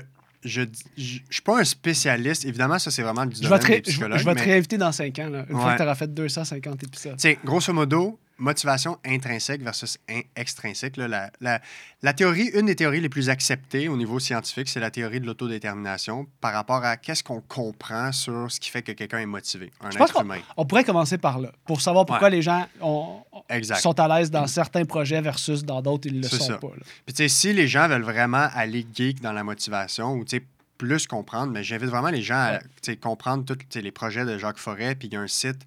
euh, On peut écouter ton euh, podcast, Alexis, tu as le Ouais, droit. ben le podcast épisode 11, c'est comme grosso modo avec Jacques Forêt, tout ce qu'on veut savoir sur la motivation. Ouais. Mais tu sais, grosso modo, puis là, Jacques Forêt il a sorti un livre, fait que je suis en train de lire son livre, fait que les gens pourraient en apprendre encore plus, puis c'est très bien vulgarisé. Mais grosso modo, tu as trois besoins psychologiques qui sont comme innés, puis ça, c'est à travers la planète, tous les êtres humains, ils l'ont mesuré à travers les cultures. Puis c'est le sentiment de compétence, d'autonomie, puis d'appartenance, fait que l'affiliation sociale. Puis grosso modo, plus ces euh, éléments-là sont maximisés ou sont, sont euh, remplis, Mhm. ben, comblés, plus quelqu'un est motivé de façon intrinsèque. Ça veut dire quoi intrinsèque? Ça veut dire que la source même de la motivation pour faire quelque chose, elle vient de l'intérieur. Donc, versus une motivation extrinsèque. Puis là, il y a plusieurs types. Là, dans, les, dans les extrinsèques et intrinsèques, il y a des sous-types. On ne rentrera pas là-dedans, là, mais extrinsèque, c'est que ça vient d'ailleurs. Fait que, ça pourrait être, par exemple, je fais quelque chose pour une récompense, l'argent. Je fais quelque chose pour le, le- le prestige, l'écho, la reconnaissance extérieure, pour plaire. Ça, c'est des sources de motivation externe. Puis grosso modo, quand tu fonctionnes principalement avec des sources de motivation externes, mais c'est pas compliqué. C'est corrélé à une moins bonne santé, moins, bon, euh, moins bonne qualité de vie, moins bon bonheur. Fait que grosso modo, on veut pas vivre une vie où on est drivé par de la motivation externe. Puis ça vient à un coût énorme en termes de, de santé mentale, sais, c'est des gens qui sont plus à risque de burn-out, des choses comme ça. Mhm.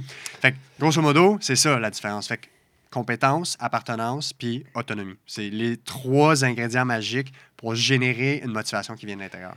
As-tu l'impression que c'est un, c'est une question plus, euh, plus, euh, plus large, mais as-tu l'impression que de pouvoir. C'est comme un produit de luxe pour moi, euh, la motivation intrinsèque? Ouais. Parce que c'est pas, c'est pas tout le monde, honnêtement. Il faut reconnaître que c'est vraiment pas tout le monde qui a la chance de pouvoir réaliser son besoin de compétences, d'autonomie puis Mhm. d'appartenance dans ses projets. Des fois, tu n'as Mhm. juste pas le choix de payer ton loyer. tu sais. C'est comme. Ouais. Des fois, j'ai l'impression que dans la pyramide de Maslow, genre Oui. faire un podcast, là, on est en haut, là, puis là, on jase de ça, puis tous nos autres besoins sont comblés. Des fois, j'ai le sentiment d'imposteur par rapport à ça. Jacques qui dit que la pyramide de Maslow, on devrait mettre ça aux poubelles. Mais ça, c'est un autre débat. Ok. Apparemment, qu'elle est comme basée sur des besoins. Comme, apparemment, que c'est plus tant vrai vu que, tu en tout cas, bref. Nos besoins primaires sont pas mal. Ben, tu pour la majorité, Ouais, on s'entend, il y a des gens avec ça. des statuts socio-économiques précaires. Mais, tu sais, si tu es un produit de luxe, euh, je pense que il y a une- la, la motivation externe, il peut tout le temps avoir un équilibre entre les deux. Tu sais, Je pense que principalement, sur le long terme, il faut que tes sources de motivation viennent principalement de l'intérieur. Mais c'est pas dramatique d'avoir des sources de motivation externe de temps en temps. Comme, tu sais, faire quelque chose que ça te tente pas de faire parce qu'il faut que tu mettes du pain sur la table, comme c'est correct là, à court terme parce que ça te permet de survivre, puis Mhm. peut-être éventuellement de faire des choses plus euh, motivées intrinsèquement. Euh, mais ce qu'on sait, puis tu sais, dans le livre, on en apprendrait plus, mais à tous les échelons de la société puis des entreprises, les gens peuvent faire quelque chose pour aider à générer la motivation interne. Fait que, les, les boss d'entreprise, il y a des choses qu'ils peuvent faire pour motiver de façon intrinsèque leurs employés ou pour diminuer leur frustration psychologique. Puis individuellement, on peut faire des choses pour diminuer nos frustrations psychologiques puis augmenter la motivation interne. Fait je pense que c'est une, c'est comme une responsabilité partagée. Parce que ce serait poche de dire si tu n'es pas motivé de façon interne, c'est ta faute à 100% C'est pas vrai. Il y a des structures en place euh, selon où tu travailles, puis il y a des choses qui sont en place qui font que tes besoins psychologiques sont constamment frustrés. Mhm. Mais je pense que ce serait aussi une erreur de dire que c'est 100 la, la responsabilité extérieure puis de- des entreprises. Je pense que c'est vraiment un équilibre. Mais je pense aussi qu'il y a des gens qui partent avec deux prises dans la vie, tu sais, dépendamment de tu nais où puis quel statut socio-économique tu as. Mhm. Probablement qu'il y a des gens qui l'ont vraiment plus rough que du monde qui vit, euh, qui naissent dans des familles privilégiées puis qui ont jamais manqué de quoi, ils n'ont pas vécu de négligence, euh, tu sais. Fait que, ouais, mais c'est un produit de luxe, clairement, mais il faudrait que tout le monde puisse y avoir accès le plus possible. C'est bien dit, ça. Mais si les gens, C'est beau, ça, mais si les gens connaissaient la que- science ouais. derrière ça, les gens comprendraient beaucoup de choses. Non, t'as t'as vraiment raison. L'important, c'est de s'éduquer par rapport à ça parce que des fois, c'est de mettre des mots sur des concepts qu'on a Ouais. ressentis ou qu'on comprend pas pourquoi qu'on est, Ouais. on est bien dans ce dans ce projet-là Puis, versus... puis euh, si tu veux comprendre vite, en 30 secondes, quelle source de motivation quelqu'un a par rapport à quelque chose, tu fais juste lui demander pourquoi tu fais ça, pourquoi, pourquoi, pourquoi, jusqu'à temps que tu arrives à quelque chose à- qui semble être la base fondamentale. mhm. Puis si tu arrives à, ben, pour plaire à ma mère ou pour faire de l'argent ou parce que tout le monde le fait, ben, tu sais que tu es dans quelque chose d'externe. Mais si tu arrives à, ben, coudon, j'aime ça, ben, probablement que tu es dans quelque chose d'interne, puis que ça génère naturellement du plaisir. Tu sais, le- le- si tu fais quelque chose puis que tu es naturellement dans un état de flow, Mhm. l'état de flow, que ça pourrait passer deux, trois heures, puis tu as l'impression que tout le monde extérieur n'existe plus parce que tu es en train de faire quelque chose complètement absorbé, il y a de grandes chances que ce que tu fais, c'est généré par de la motivation interne. Dans ce, que, intrinsèque. dans ce que tu viens de me- de m'exprimer, il y a beaucoup de why. On cherche le pourquoi, le Mhm. pourquoi. Puis une des choses qui est intéressante dans la lecture que tu m'as suggérée de Think Again avec Adam Grant, euh, je ne me rappelle pas si c'était dans le podcast ou dans les premiers chapitres du livre que j'ai lu ça, mais c'est une des, une des barrières pour faire changer d'idée les gens. Mhm. Des fois, le why est intéressant, mais ça peut camper quelqu'un dans ses positions versus le how, le comment. Oui, Puis ça, j'ai trouvé ça très intéressant. Puis ça fait écho à un autre livre. Puis c'était comment faire. que C'était en anglais, là. J'ai de la misère à faire les traductions simultanées, mais c'était comment amener les gens à changer d'idée. ouais, ouais. Fait que c'est d'aller explorer avec les gens. euh, qui, on veut pas nécessairement les convaincre, mais puis tu sais, Adam Grant dans le podcast, tu vois, il fait vraiment toujours ça finalement. Il répond pas toujours aux questions, il va juste chercher qu'est-ce que finalement son intervieweur pense de cette question-là. Ouais. Puis ça m'a bien fait très parce que dans le Rich Roll, Rich, il est pas tant à l'aise de faire ça. Il aime pas ça avoir la lumière qui, qui est retournée sur lui. Ouais. Puis Adam, c'est une de ses grandes forces. Mais le point, c'est de dire, si je m'intéresse à comment t'en es arrivé à cette, à cette croyance-là, là, ça, c'est une question très ouverte qui n'est pas nécessairement euh, une justification de pourquoi tu penses de cette façon-là. Ouais. C'est quels sont les éléments qui ont fait qu'aujourd'hui, à l'heure où on se parle, tu, crois ça Ouais, ou tu as ouais. cette croyance-là. Mais ça, ça a changé comment j'aborde les croyances avec mes patients. Exact. Euh, J'ai lu ça en fait puis je suis sûr que je l'utilise cette Ouais. semaine avec mes patients. Tu sais, des fois, il y a des gens qui ont des croyances euh, inadéquates qui vont nuire à leur évolution. Fait que, tu sais, exemple, j'ai de l'arthrose au genou. L'arthrose, ça fait tout le temps mal. C'est sûr que je pourrai jamais guérir. Mhm. C'est une croyance inadéquate. Puis nous, on est assez confiants de. On, on est capable de preacher pour ça. Là. Exact. Mais ce qu'on voudrait faire, c'est dire Ah, ben, savais-tu que 80% des gens à 50 ans ont de l'arthrose dans le dos puis qui ont pas mal? Ouais, Mais ça, comme- c'est la pire chose à répondre. Exact. Mais si tu t'intéresses à. J'aimerais ça comprendre, c'est quoi les, les choses qui sont arrivées dans le passé qui t'ont amené à croire que Mm. si tu as de l'arthrose dans le genou, tu peux plus euh, être sans douleur. J'aimerais ça comprendre comment tu en arrivé à cette conclusion-là. Puis quand tu comprends les raisons, c'est bien plus facile de, de proposer une alternative de la croyance parce que tu comprends sa réalité. J'ai l'impression que des fois, tu n'as même pas besoin de proposer. Des fois, non. Parce qu'ils ils réalisent eux-mêmes que c'est pas un bon processus. tu sais. Exact. Mais il y a un gars aux États-Unis qui s'appelle Anthony Magnabosco. Il fait ce qu'il appelle de la conversation épistémique. C'est ça qu'il fait. Il va dans des campus universitaires, dans des endroits, puis il jase avec les gens d'une croyance, puis il s'intéresse à comprendre pourquoi les gens sont arrivés à conclure ça. Puis il aborde des choses comme même la religion, puis des choses comme ça, Mhm. euh, le- les lois sur les armes à feu, etc. C'est super intéressant. Puis lui, son but, c'est pas de changer l'idée de la personne. C'est juste de mieux comprendre, puis de challenger la personne sur les moyens qu'elle a utilisés pour arriver à croire ce qu'elle croit. Exact. Puis souvent, ben, quand la personne va s'exprimer sur ça, puis ça, c'était dans le, dans le livre de comment How to Change People's Mind. Il me semble que c'était ça le titre. C'était justement ça, c'est que tu n'as pas besoin. Il parlait justement des enjeux hyper politisés comme les armes à Ouais. feu, euh, la- l'avortement. C'était toutes des études qui avaient été faites aux États-Unis. Puis finalement, dans 95 des cas, ça se désamorçait, puis ça amenait une discussion. Puis le but, c'était pas de convaincre. Ben, exact. Mais tu sais, on revient, l'entrevue motivationnelle, c'est ça. C'est d'amener quelqu'un par lui-même à réaliser qu'il veut changer, puis de faire générer chez lui-même à l'intérieur ses propres raisons de changer. Ça donne à rien de dire à quelqu'un Hey, savais-tu, la cigarette, c'est pas bon pour les poumons? Mhm. Comme il y a personne qui sait que c'est bon pour. que- Il y a personne qui sait que c'est pas bon pour la santé. Ouais. Mais il faut générer chez, chez quelqu'un les raisons qui le pousseraient à faire le changement, puis d'être un vecteur pour que ces raisons prennent de plus en plus grande amplitude. C'est ça l'entrevue motivationnelle. On n'a pas le choix, je pense, à ce moment-ci du podcast, de faire le virage vers euh, les, les petits travers là, de notre. Je veux, je veux peser les bons mots. Là. Les défis Ouais. qui attendent les prochaines générations de professionnels de la santé, bien humblement là, par rapport à l'expertise qu'on a qui est toute jeune, mais euh, par rapport au choix des mots utilisés. Tu sais, comme tu viens de dire, euh, l'importance de ne pas se mettre en opposition quand on veut expliquer aux gens que la cigarette, c'est mal. Parce que de toute façon, euh, je veux dire, c'est une information connue de tous. Exact. Le problème réside pas là. Ouais. Ça me fait penser à une pub. Une pub récente. Le gouvernement, des fois, il engage des, bons, euh, des bonnes agences de prod. Euh, C'était une publicité sur le port du masque. Je sais pas si tu l'as vu, cette publicité. C'était une publicité pas. web. Puis là, ça disait euh, t'avais une, une- une jeune fille dans un party de famille qui disait Ouais, mon chum, il n'est pas venu aujourd'hui parce qu'il était vraiment enrhumé. Donc, il a, il a décidé de. De, de vous protéger tous, puis de ne pas venir au party de famille. Puis là, t'as comme la, le, le père qui dit Oh, wow, tiens, voilà la clé de mon char. Puis là, la maman a dit Oh, il donne la maison. Ah a- mon Dieu, ouais, c'est comme super bon parce que ça, c'est vraiment au niveau euh, du- de, la, de la relation sociale, Ouais. l'impact que ça a. Puis là, j'étais comme, ah, ça, c'est, vraiment une autre manière d'aborder justement les enjeux comme euh, le, le bien-être collectif Ouais. dans le port du masque versus dire le masque protège à X genre. Puis ça marche pas. Tu sais, Oh. manger des fruits et légumes, qui ne sait pas que c'est bon pour la santé? Tout le monde sait ça, mais les gens le font pas tout le temps, puis c'est pas tout le monde qui le fait. Fait que, tu sais, clairement, ça marche pas, les campagnes de santé publique comme ça de base où on dit il faut faire ça, il ne faut pas faire ça. Il y a d'autres façons qu'il faut repenser ça. Dans les, dans les, justement, dans les, je pense que le premier changement, puis l'endroit où, où on peut avoir un effet à travers l'éducation qu'on fait, par exemple, présentement, c'est de sensibiliser peut-être sur l'utilisation du choix, le- ouais, utiliser les bons mots lorsqu'on entre en relation avec le patient. Trop Ouais. souvent, puis là, on va parler chacun, toi et moi, peut-être avec notre, notre chapeau de, de physiothérapeute.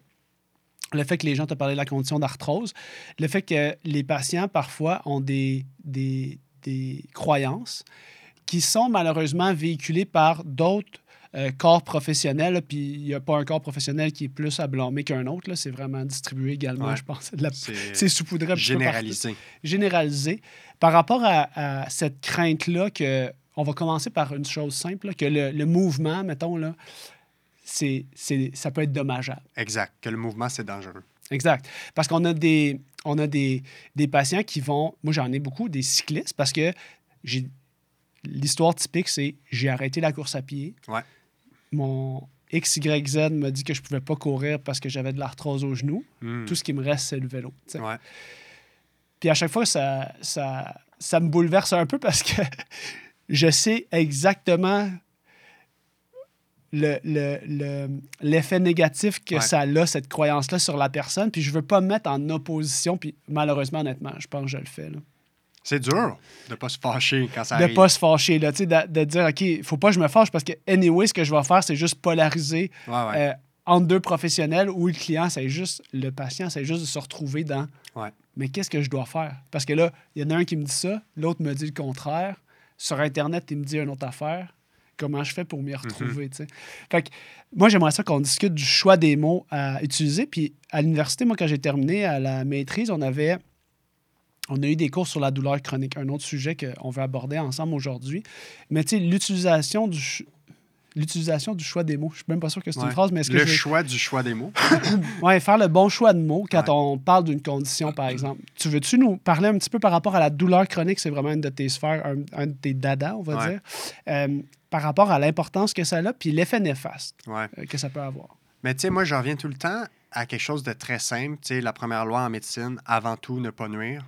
Fait que tout ce que tu dis, tout ce que tu fais, si tu n'es pas au moins sûr que ces choses-là vont, vont pas nuire, ben c'est correct. Fait que le but, c'est soit de rien faire ou d'aider une personne, mais Ouais. tu veux absolument pas nuire. Fait que si t'es pas la personne la mieux placée avec l'ensemble des connaissances puis de l'expertise pour prendre position sur un choix de mots, une recommandation, par exemple, arrêter la course quand tu as de l'arthrose, euh, ou pour amener le patient dans l'atteinte de ses objectifs jusqu'au final, au bout, mais fais juste rien dire. Puis réfère à la personne qui va avoir l'expertise adéquate. Fait que je pense que ça, c'est la première chose. Puis euh, ça fait peut-être un lien avec la confiance dans l'incertitude. S'il y a quelque chose que tu sais pas, c'est correct de dire je le sais pas. Puis de peut-être aller voir la personne qui aura la bonne réponse pour ça. Fait que c'est peut-être un premier élément de réponse, tu sais. Puis après ça, ce qui est difficile, c'est que comment tu peux savoir. Si tu n'as pas la connaissance même comme clinicien, que de dire à quelqu'un arrête de courir, tu as de l'arthrose, c'est dangereux.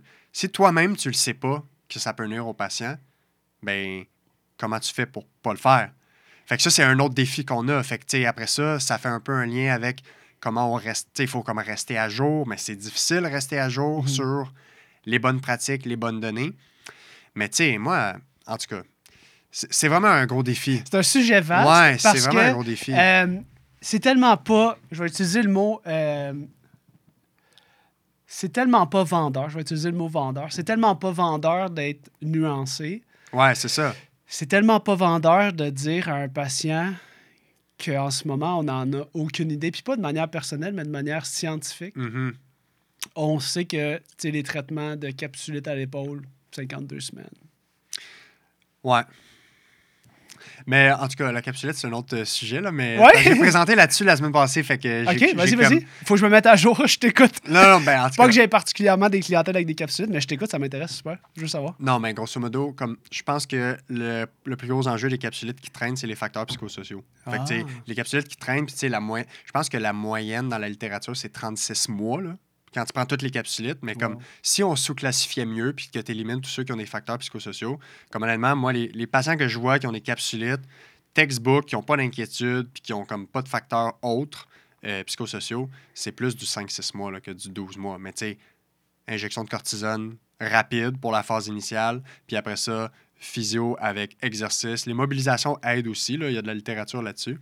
Mais euh, voilà, il faut être patient avec les capsules. Parenthèse capsulite. Cet épisode du podcast Jamais assez vous est présenté par les bibs, les cuissards à bretelles Red White Apparel. Red White Apparel, c'est une entreprise qui se consacre exclusivement à la fabrication de bibs en termes cyclistes très très haut de gamme. J'ai eu la chance de rouler les bibs Red White dans les trois derniers mois. Personnellement, j'utilise la grandeur médium qui me convient à merveille. Euh, là, vous vous dites, Guillaume, là, je ne peux pas acheter un bib sur Internet, je ne sais pas quelle grandeur utiliser. Sachez que, sachez que leur grandeur, leur charte de grandeur est extrêmement utile et vous pouvez communiquer avec eux si vous avez des doutes. Euh, la grandeur médium qui a été choisie, on a aussi le choix de faire des longues ou des courtes, euh, des courtes jambes dans notre choix de bib. Il y a vraiment toute une sélection. Ils sont exclusivement consacrés, ils ont très peu de produits et donc c'est vraiment un gage de qualité quand on sait qu'une entreprise se consacre exclusivement à un seul produit cycliste.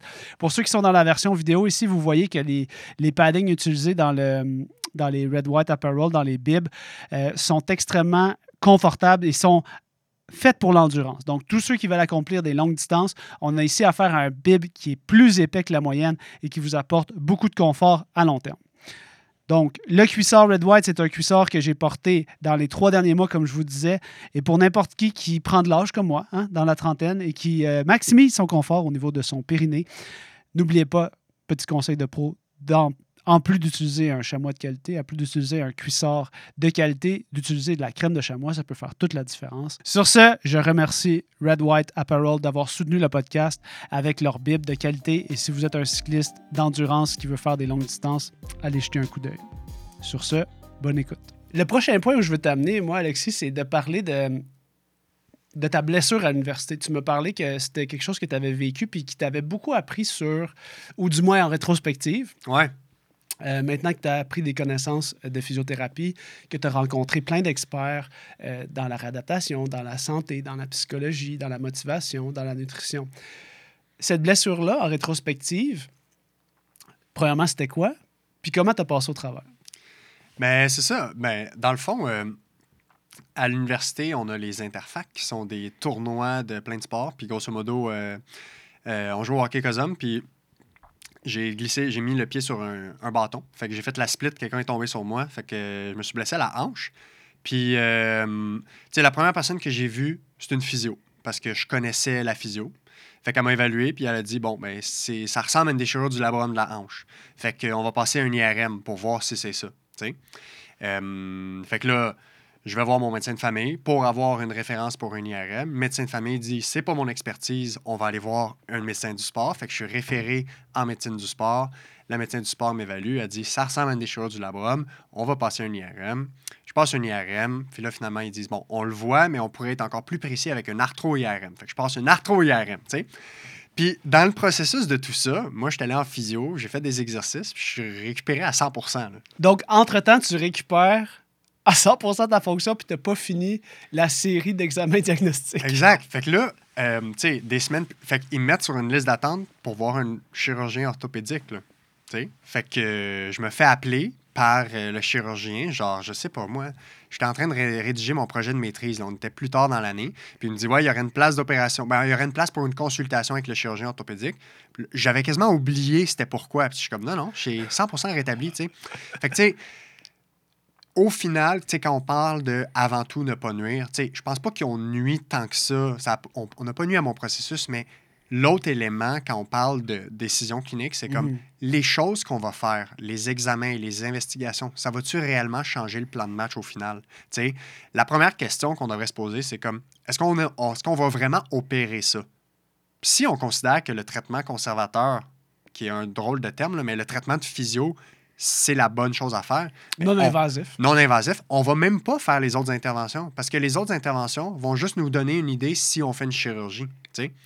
Fait que je pense qu'il y a beaucoup de ça dans le monde de la physio puis dans la médecine. Mhm. On fait beaucoup d'actes et de décisions qui ne changent pas le plan de match. Puis moi, je suis obsédé par des tests et des évaluations qui changent la, la pratique ou qui changent notre orientation. Je pense que chaque test que tu fais, chaque prescription, chaque demande d'évaluation, investigation, à chaque fois qu'il y a une chose, la réponse obtenue devrait orienter ou changer le plan de match. Fait que soit pour éliminer quelque chose qu'on pensait qui était grave ou pour confirmer qu'on va faire une approche de traitement. Si tu passes un rayon X, puis ça dit qu'il y a de l'arthrose, puis qu'il y avait eu de l'arthrose ou non, tu aurais fait de la physio, mais c'est un rayon X complètement inutile. Exact. Dans un monde où on pense à nos coûts de santé puis tout ça, ben, on veut être dans l'optimisation des soins de santé. Fait que, tu sais, moi, c'est vraiment le mindset que j'ai par rapport à ça. Fait que je suis un peu obsédé avec ça, moi. C'est vraiment très pertinent dans le dans le contexte où on fait de, probablement du, de la surprescription Ben oui. D'imagerie qui est extrêmement coûteuse. Ben, les données au Canada, c'est 30% de tout ce qu'on fait en santé qui est inutile. C'est cher, là.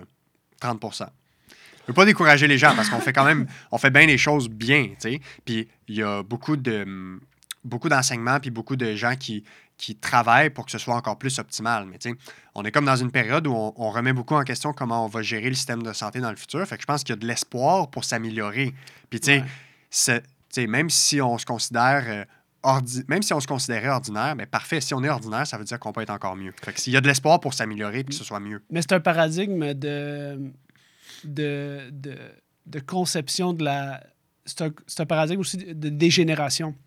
C'est-à-dire que certaines générations. euh, puis, tu sais, nous, on est la première génération à faire comme Hey, il y a du surdiagnostic euh, d'examens médicaux. Ouais.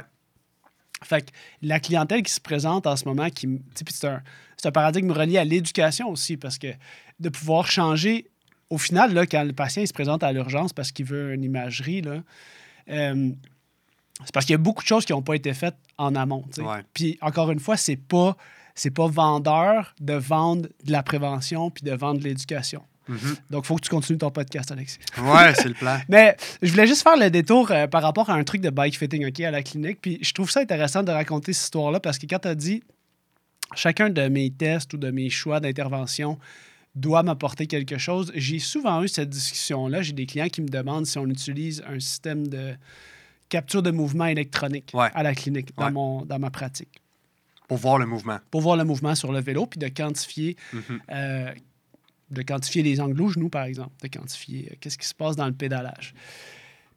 Je suis, je suis pas une victime, là, mais on pourrait dire qu'on on est victime dans cette demande-là des, des cyclistes de ce que le bike fit représente dans l'imaginaire collectif, c'est-à-dire une machine qui nous dit comment mettre la hauteur de selle, Ouais. etc.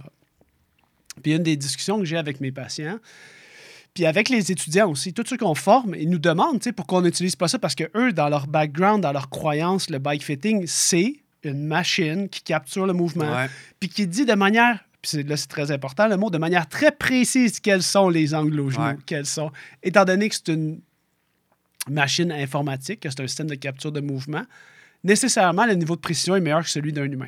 C'est très une approche très biomécanique précise. C'est très biomécanique, c'est très cartésien, puis euh, nécessairement, nous, on, fait, on est super chanceux. On a une population qui se présente en clinique qui est hyper éduquée, qui est hyper cartésienne aussi en général, parce que euh, le monde du vélo, on est vraiment, c'est surreprésenté. Là, les gens ont un esprit cartésien pour leur plan d'entraînement, leur plan nutritionnel, etc.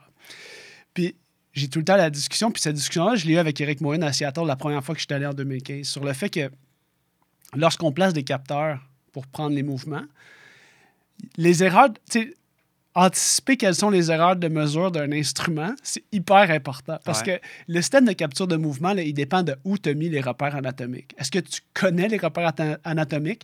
Et est-ce que ces capteurs-là de mouvement vont bouger? Parce que si tu les mets sur un cuissard de vélo, big news, ils vont bouger pendant Ouais. que tu pédales. Donc, est-ce que ce que tu mesures, c'est vraiment ce que tu veux mesurer? Première des choses, est-ce que ta mesure est valide? Est-ce qu'elle est précise? Est-ce qu'elle est fiable? Puis c'est toute une discussion que j'ai, puis c'est, c'est... Je l'ai fait dans le podcast parce que je me dis, je vais le dire une fois pour tout au grand jour, mais j'ai toujours dit que j'achèterais un système de capture de mouvement le jour où j'améliorerais mon intervention avec ça. Ouais, c'est ça. Faut que ça change Puis en, en ce moment, j'ai dit, si j'ai pas de preuves que je peux améliorer mon intervention puis aider mes patients de manière avantageuse avec un nouvel outil, j'ai pas besoin du nouvel outil. Exact. Sauf que c'est pas vendeur de faire de la goniométrie sur mes patients cyclistes. Ouais. Par contre, ma goniométrie, c'est pas ça qui fait mon ma valeur de clinicien Ben en positionnement cycliste. C'est mon évaluation de la condition de mon cycliste, puis après ça, de l'installer sur le vélo avec mes connaissances qui, qui sont plus reliées au monde du vélo, au monde du bike fitting. Mhm. Mais c'est c'est cette conjoncture-là.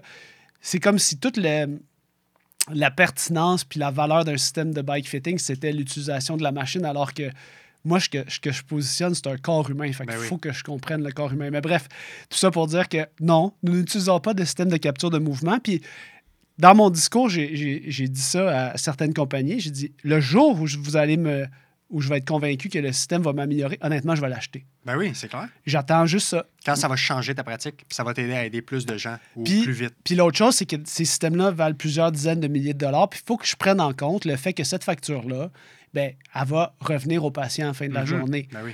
Donc, est-ce que si je dois augmenter mes séances de 50, 100 dollars pour un positionnement cycliste, est-ce que ce 100 $-là, là, il améliore suffisamment pour Cost efficiency. cost efficiency pour justement assurer la Ouais. valeur de mon service? Est-ce que j'augmente vraiment tellement mieux mes interventions que je peux augmenter mes prix de manière vraiment euh, significative? Ouais. Mais clairement, puis tu sais, fais des parallèles avec comme le diagnostic anatomique d'une blessure.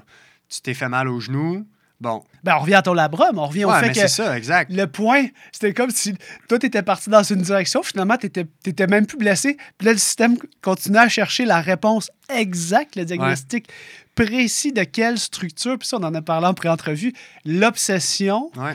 de trouver quelle est la structure endommagée, alors que finalement, toi, tu avais retrouvé toute ta fonction. Tu Ouais. non, tu n'avais pas de douleur. Ouais, je suis 100% correct. Je fais tout ce que je veux aujourd'hui. là.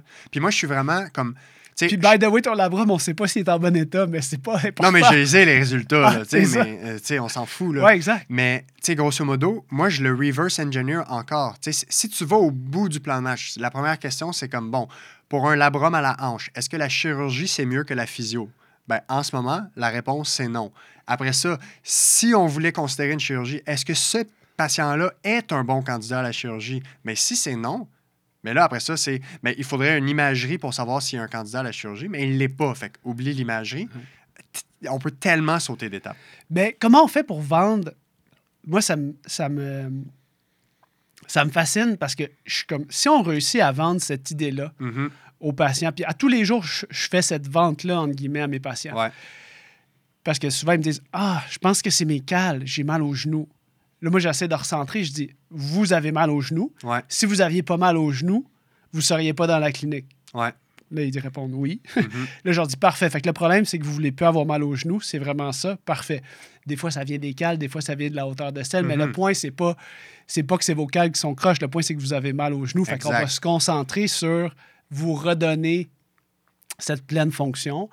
Peu importe quelle est la solution. Fait que, je pense que c'est comment on vend à tous les jours le- l'incertitude qui entoure la prise en charge des blessures musculo-squelettiques alors que on a des dizaines, des, des quelques, quelques dizaines d'années, plusieurs décennies de Mhm. médecine qui est, consa- qui est consacrée à la, le diagnostic de la structure qui est mécaniquement défaillante.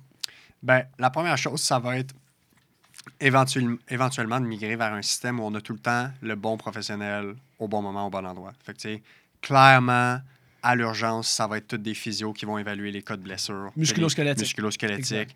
Euh, les physios vont avoir plus de place le public. On va avoir accès à des physios en public en première ligne. Ce ne sera pas notre médecin qu'on va aller voir quand on a mal au genou puis qu'on s'est blessé. Mais ça, ça prend du temps. Fait que faut comme faire confiance au processus, donner le temps aux, aux- aux choses de changer. C'est un gros bateau à, à tourner, le système de santé. Fait que ça, c'est une chose. Puis après ça, il faut que les cliniciens soient confiants d'intégrer euh, ces notions-là avec leurs patients puis de le- les amener en confiance. Ça peut être, exemple, là, votre genou, là, à votre âge, ça se peut qu'il y ait un peu d'arthrose parce que la majorité de mes patients, ils en ont de l'arthrose. Est-ce que vous saviez que même avec l'arthrose, on peut ne plus avoir mal? Ça vous tente dessus? Parfait, je sais exactement quoi faire pour vous amener là. Ça vous tente dessus? Excellent. On pourrait repasser un, un rayon X dans trois mois. L'arthrose pourrait être encore là, mais vous auriez plus de douleur. Seriez-vous content avec ça? Oui, good, on a un plan de match. Puis là, tu cibles des objectifs. L'objectif, c'est, ben moi, je veux retourner sur le vélo puis faire mon 100 km. Parfait, good. Je sais quoi faire comme exercice, je sais quoi faire comme plan de match pour te ramener à faire ça. Fait qu'il faut juste mieux encadrer, puis on ne pourra pas faire disparaître les craintes puis les questions des patients sur les structures puis les, les imageries. Ça fait partie du monde médical, on les a. Il faut juste être mieux outillé pour savoir comment répondre à ça. Puis il faut aussi que les physios eux-mêmes aient moins peur des structures blessées. Parce que des fois, les physios eux-mêmes ont des blessures puis ils veulent savoir exactement si c'est leur ménisque ou quelque chose, alors que ça ne changera pas ce qu'on va faire comme intervention. Fait que c'est dur de pouvoir transmettre ça aux patients quand toi-même tu as tes propres biais. Fait que je pense que c'est un équilibre un peu dans tout ça. On va parler juste brièvement des billets. tu sais. On a les billets de confirmation, les billets d'identité, les billets de première impression. Il y a plein de, ch- il y a plein de billets qui existent. Ouais. Puis, tu sais, moi, je suis victime de ça dans ma, dans ma pratique à force de voir des vélos les huit dernières années. Il y a certains patrons cliniques que je vois souvent. Ouais. Puis, des patrons cliniques, c'est avantageux parce que ça nous permet de tomber sur le cruise control. Mais tomber sur le cruise control, c'est dangereux aussi. Exact. faut un équilibre. faut un équilibre. Donc, tu sais, nous, euh, ce qu'on parle souvent, c'est la triade malheureuse. Les gens, ils ont des engourdissements aux parties génitales, des douleurs. Fait qu'ils baissent le nez de la selle. Le nez de la selle est baissé. Ils se retrouvent à projeter du poids sur le guidon. Ils ont trop de tension, trop de poids dans les mains, tension dans les trapèzes. Moi, ces clients-là, c'est 30 à 40% des gens qui rentrent à la clinique. C'est ce patron clinique-là qu'on voit. Là, le problème, c'est que quand on passe sur le cruise control avec ça, des fois, on passe à côté d'autres choses. Ouais. Fait que si on parlait aux futurs cliniciens, c'est quoi les biais à faire le plus attention lorsqu'on commence à prendre confiance Ouais. dans notre pratique? Euh, je pense, tu sais, le biais de confirmation, c'est tellement difficile à se départir. Ouais. Euh, C'est-à-dire qu'on on va trouver ce qu'on cherche. Exact. Fait que tu sais, tu vas influencer la façon que tu demandes une question à quelqu'un pour avoir la réponse qui va te rassurer ou que tu vas être content d'avoir. qui va fitter dans ton patron clinique. Exact. Fait que, tu sais, quand tu fais quelque chose, puis que si le patient répond non, ça te fâcherait, tu es probablement dans un biais de confirmation, tu sais, si tu pas la réponse voulue. Mais comment on évite ça? C'est vraiment tough, hein? Euh, Il faut les connaître. ben, faut les connaître, puis il faut, faut accepter que ça fait partie de nous, puis qu'on ne pourra jamais les, les- les éliminer à 100% Puis, tu sais, je pense que c'est peut-être de reconnaître quand est-ce qu'un biais de confirmation peut être dangereux versus quand est-ce que ça n'aura pas tant d'impact, tu sais. Euh, quand est-ce que ça devient dangereux, c'est quand, à cause de tes reconnaissances de pattern, ben, tu te mets à ignorer des signes et symptômes qui pourraient être, par exemple, des pathologies un peu plus graves qu'on voit très rarement. tu sais. Fait que quand tu vas poser une question, mettons, euh, la fameuse question de l'incontinence urinaire. Tu sais, mettons, euh, on sait que ça peut être un des signes problématiques si tu aurais une compression de la queue de cheval, mettons les nerfs dans le dos. Ben, tu vas pas, tu vas pas demander ça, genre, ah, mais vous, vous avez pas d'incontinence urinaire. Hein? Tu sais, tu t'influences la réponse parce que tu veux pas qu'ils disent non. Exact. Fait que euh, c'est ça. Puis après ça, c'est quand tu as la réponse, ben, c'est savoir quoi faire puis quelle, quelle démarche tu entreprends avec le patient à ce moment-là. Mais ouais, c'est vraiment tough, honnêtement, pour vrai. De se dépar- On se départira jamais de tous nos biais. On est des êtres humains avec des cerveaux. Puis, tu sais, j'ai fait euh, quelques formations en ligne dans les dernières années. Puis j'ai pris ces formations en ligne-là. Puis j'ai monté une mini-formation de transfert de connaissances pour les physios à ma clinique. Puis ce processus-là, ce que ça m'a amené à comprendre, c'est que même ceux qui donnent des formations ont des biais. Puis interprètent la littérature scientifique avec leurs propres biais. Ben, c'est parce que quand tu te retrouves à donner une formation, tu te retrouves à être le. Les gens t'accordent la position Ouais. de preacher. Ils viennent parce que Ouais. ils veulent faire, entre guillemets, comme toi, ou Mhm. ils veulent apprendre à faire les choses de la manière que tu le fais. Et tu as un message souvent à passer. J'en ai donné de la formation. Clairement, il y a des messages qu'on veut faire passer, qu'on pense qui sont importants pour la mission globale d'améliorer la qualité de la physio. Ouais. Euh, mais il faut toujours prendre avec un grain de sel les choses qu'on nous enseigne. Puis quand on pense au livre d'Adam Grant, il faut repenser tout. faut pas prendre tout pour acquis. Mais tu sais, quand j'ai fait ce travail-là, mettons, je reçois une formation, puis je veux la transmettre à mes physios. Mais j'ai relu tous les articles de la formation. Puis le message, la façon qui est interprétée la littérature, c'est pas tout à fait la même façon que moi je le voyais nécessairement. Fait que, faut toujours faire attention avec, avec ça, puis juste garder l'esprit ouvert que même quand un expert cite la littérature, il cite soit son interprétation de la littérature ou il cite la, la- la façon qu'il la voit avec ses biais à lui. Mhm. Fait que, c'est toujours. euh, c'est pas dangereux, mais faut garder l'esprit ouvert. Puis, il faut être à l'aise avec les nuances. Je pense qu'une des choses avec lesquelles, euh, les messages clés avec lesquels les auditeurs doivent repartir, c'est vraiment le fait de- d'essayer d'être un petit peu plus peut-être confortable à naviguer l'incertitude. Ouais, clairement. De ne pas voir ça comme étant une barrière au savoir, Non. mais plutôt un mode, hein, dans le livre c'est un peu Ouais, ça, un ouais. mode d'apprentissage, une manière d'approcher la connaissance qui est un petit peu plus fluide puis un petit peu plus ouverte au changement. Exact. Euh, fait que ça, je pense que c'est important. Une autre chose qui est importante, si on s'adresse aux patients qui consultent pour une blessure en musculo-squelettique, c'est pour les thérapeutes aussi, je pense que c'est la validation. D'exprimer de la validation par rapport au fait que, euh, tu sais, d'accepter que les gens se sentent d'une certaine manière, même si nous, ça nous met très inconfortable dans nos positions parce qu'on sait que, on pense qu'avec le bagage qu'on a, les- le client n'a pas raison de penser ça. Mais le point, c'est que si on se met en confrontation avec peu importe que ce soit son patient, son partenaire de vie, ses parents ou sa famille, Ouais. on n'a pas beaucoup de chances d'avancer parce que le point, ça devient d'avoir raison plutôt que de comprendre le, le comment on en est arrivé là. Euh, moi, j'aimerais ça qu'on qu'on- fasse une ouverture sur comment on, on fait de la place pour accepter le changement. Euh, quand on est euh, patient, quand on est thérapeute, ou bien quand on accomplit des projets comme ton projet de podcast que tu as démarré, comment on crée de la place pour le changement, pour... Parce que là, on a créé beaucoup d'incertitudes chez les gens. Ouais. Puis c'est très inconfortable l'incertitude pour tout, euh, pour tout le monde. C'est Ouais. c'est- c'est- c'est comme une constante, c'est l'incertitude à travers tous nos projets, à travers nos, nos challenges de vie. Euh, comment on fait pour créer de la place pour le changement, pour se laisser cette opportunité-là d'apprendre, puis de peut-être changer nos, nos croyances, notre vision? La première chose à faire, c'est prendre con- conscience qu'on a des biais puis des croyances ancrées. Euh, puis que ça, c'est notre bagage de vie qui nous a amené à avoir les croyances qu'on a. Fait qu'il faut être conscient de ça. La deuxième chose, moi, je pense qu'il faut jamais arrêter d'essayer d'apprendre des nouvelles choses. Fait qu'il faut lire, il faut écouter des podcasts, il faut s'éduquer, il faut, faut être curieux. Il faut aller voir euh, les gens qui pensent pas comme nous. Il faut parler avec ces personnes-là. Il faut lire des livres de gens qu'on n'est pas d'accord. Parce que c'est comme ça qu'on se fait challenger. Tu sais, si on est tout le temps dans une chambre d'écho, qu'on a notre feed Facebook avec toutes les personnes qui pensent comme nous, que dans notre équipe de cliniciens, tout le monde pense comme la même affaire. Fait que, dans le monde de la physio, ben, c'est d'aller faire des formations de gens qui sont un peu plus à l'encontre de ce que nous, on pense pour aller voir, ben, c'est quoi les autres courants de pensée. Puis de se faire challenger. C'est bon de se faire challenger. Ça ébranle un peu la confiance, c'est déstabilisant pour notre ego, mais si tu veux rester ouvert, moi, je pense que c'est un, c'est quelque chose d'important. Fait que moi, il y a des podcasts de physio que je suis vraiment pas d'accord avec leur façon qu'ils pratiquent, puis que je trouve que leur analyse de la littérature est un peu biaisée, mais je les écoute parce que je trouve ça important de savoir qu'est-ce que les gens pensent, même si c'est pas la même chose que moi je pense. Dernière chose, si on reste dans notre, dans notre chambre d'écho un petit peu, c'est quoi l'un des podcasts tu penses qui pourrait apporter le plus euh, si on, choisit un de tes podcasts dans tes 50 épisodes pour les cliniciens? Un pour les cliniciens, puis après ça, un pour les patients. Pour les cliniciens, euh, wow. Et, euh, ben, honnêtement, psychologie de la motivation épisode 11 avec Jacques Forêt. Parce que comme clinicien, tu comprends plein de choses. Puis, tu sais, quand on parle d'adhérence à un plan de traitement, on essaie de motiver nos patients à faire des exercices. Mais si tu comprends pas comment la motivation marche, c'est normal. Puis, j'ai fait un, deuxième podcast sur la motivation des patients qui est basé sur la même théorie de l'autodétermination avec Jean-Michel Pelletier. Je pense que c'est autour de l'épisode 24-25.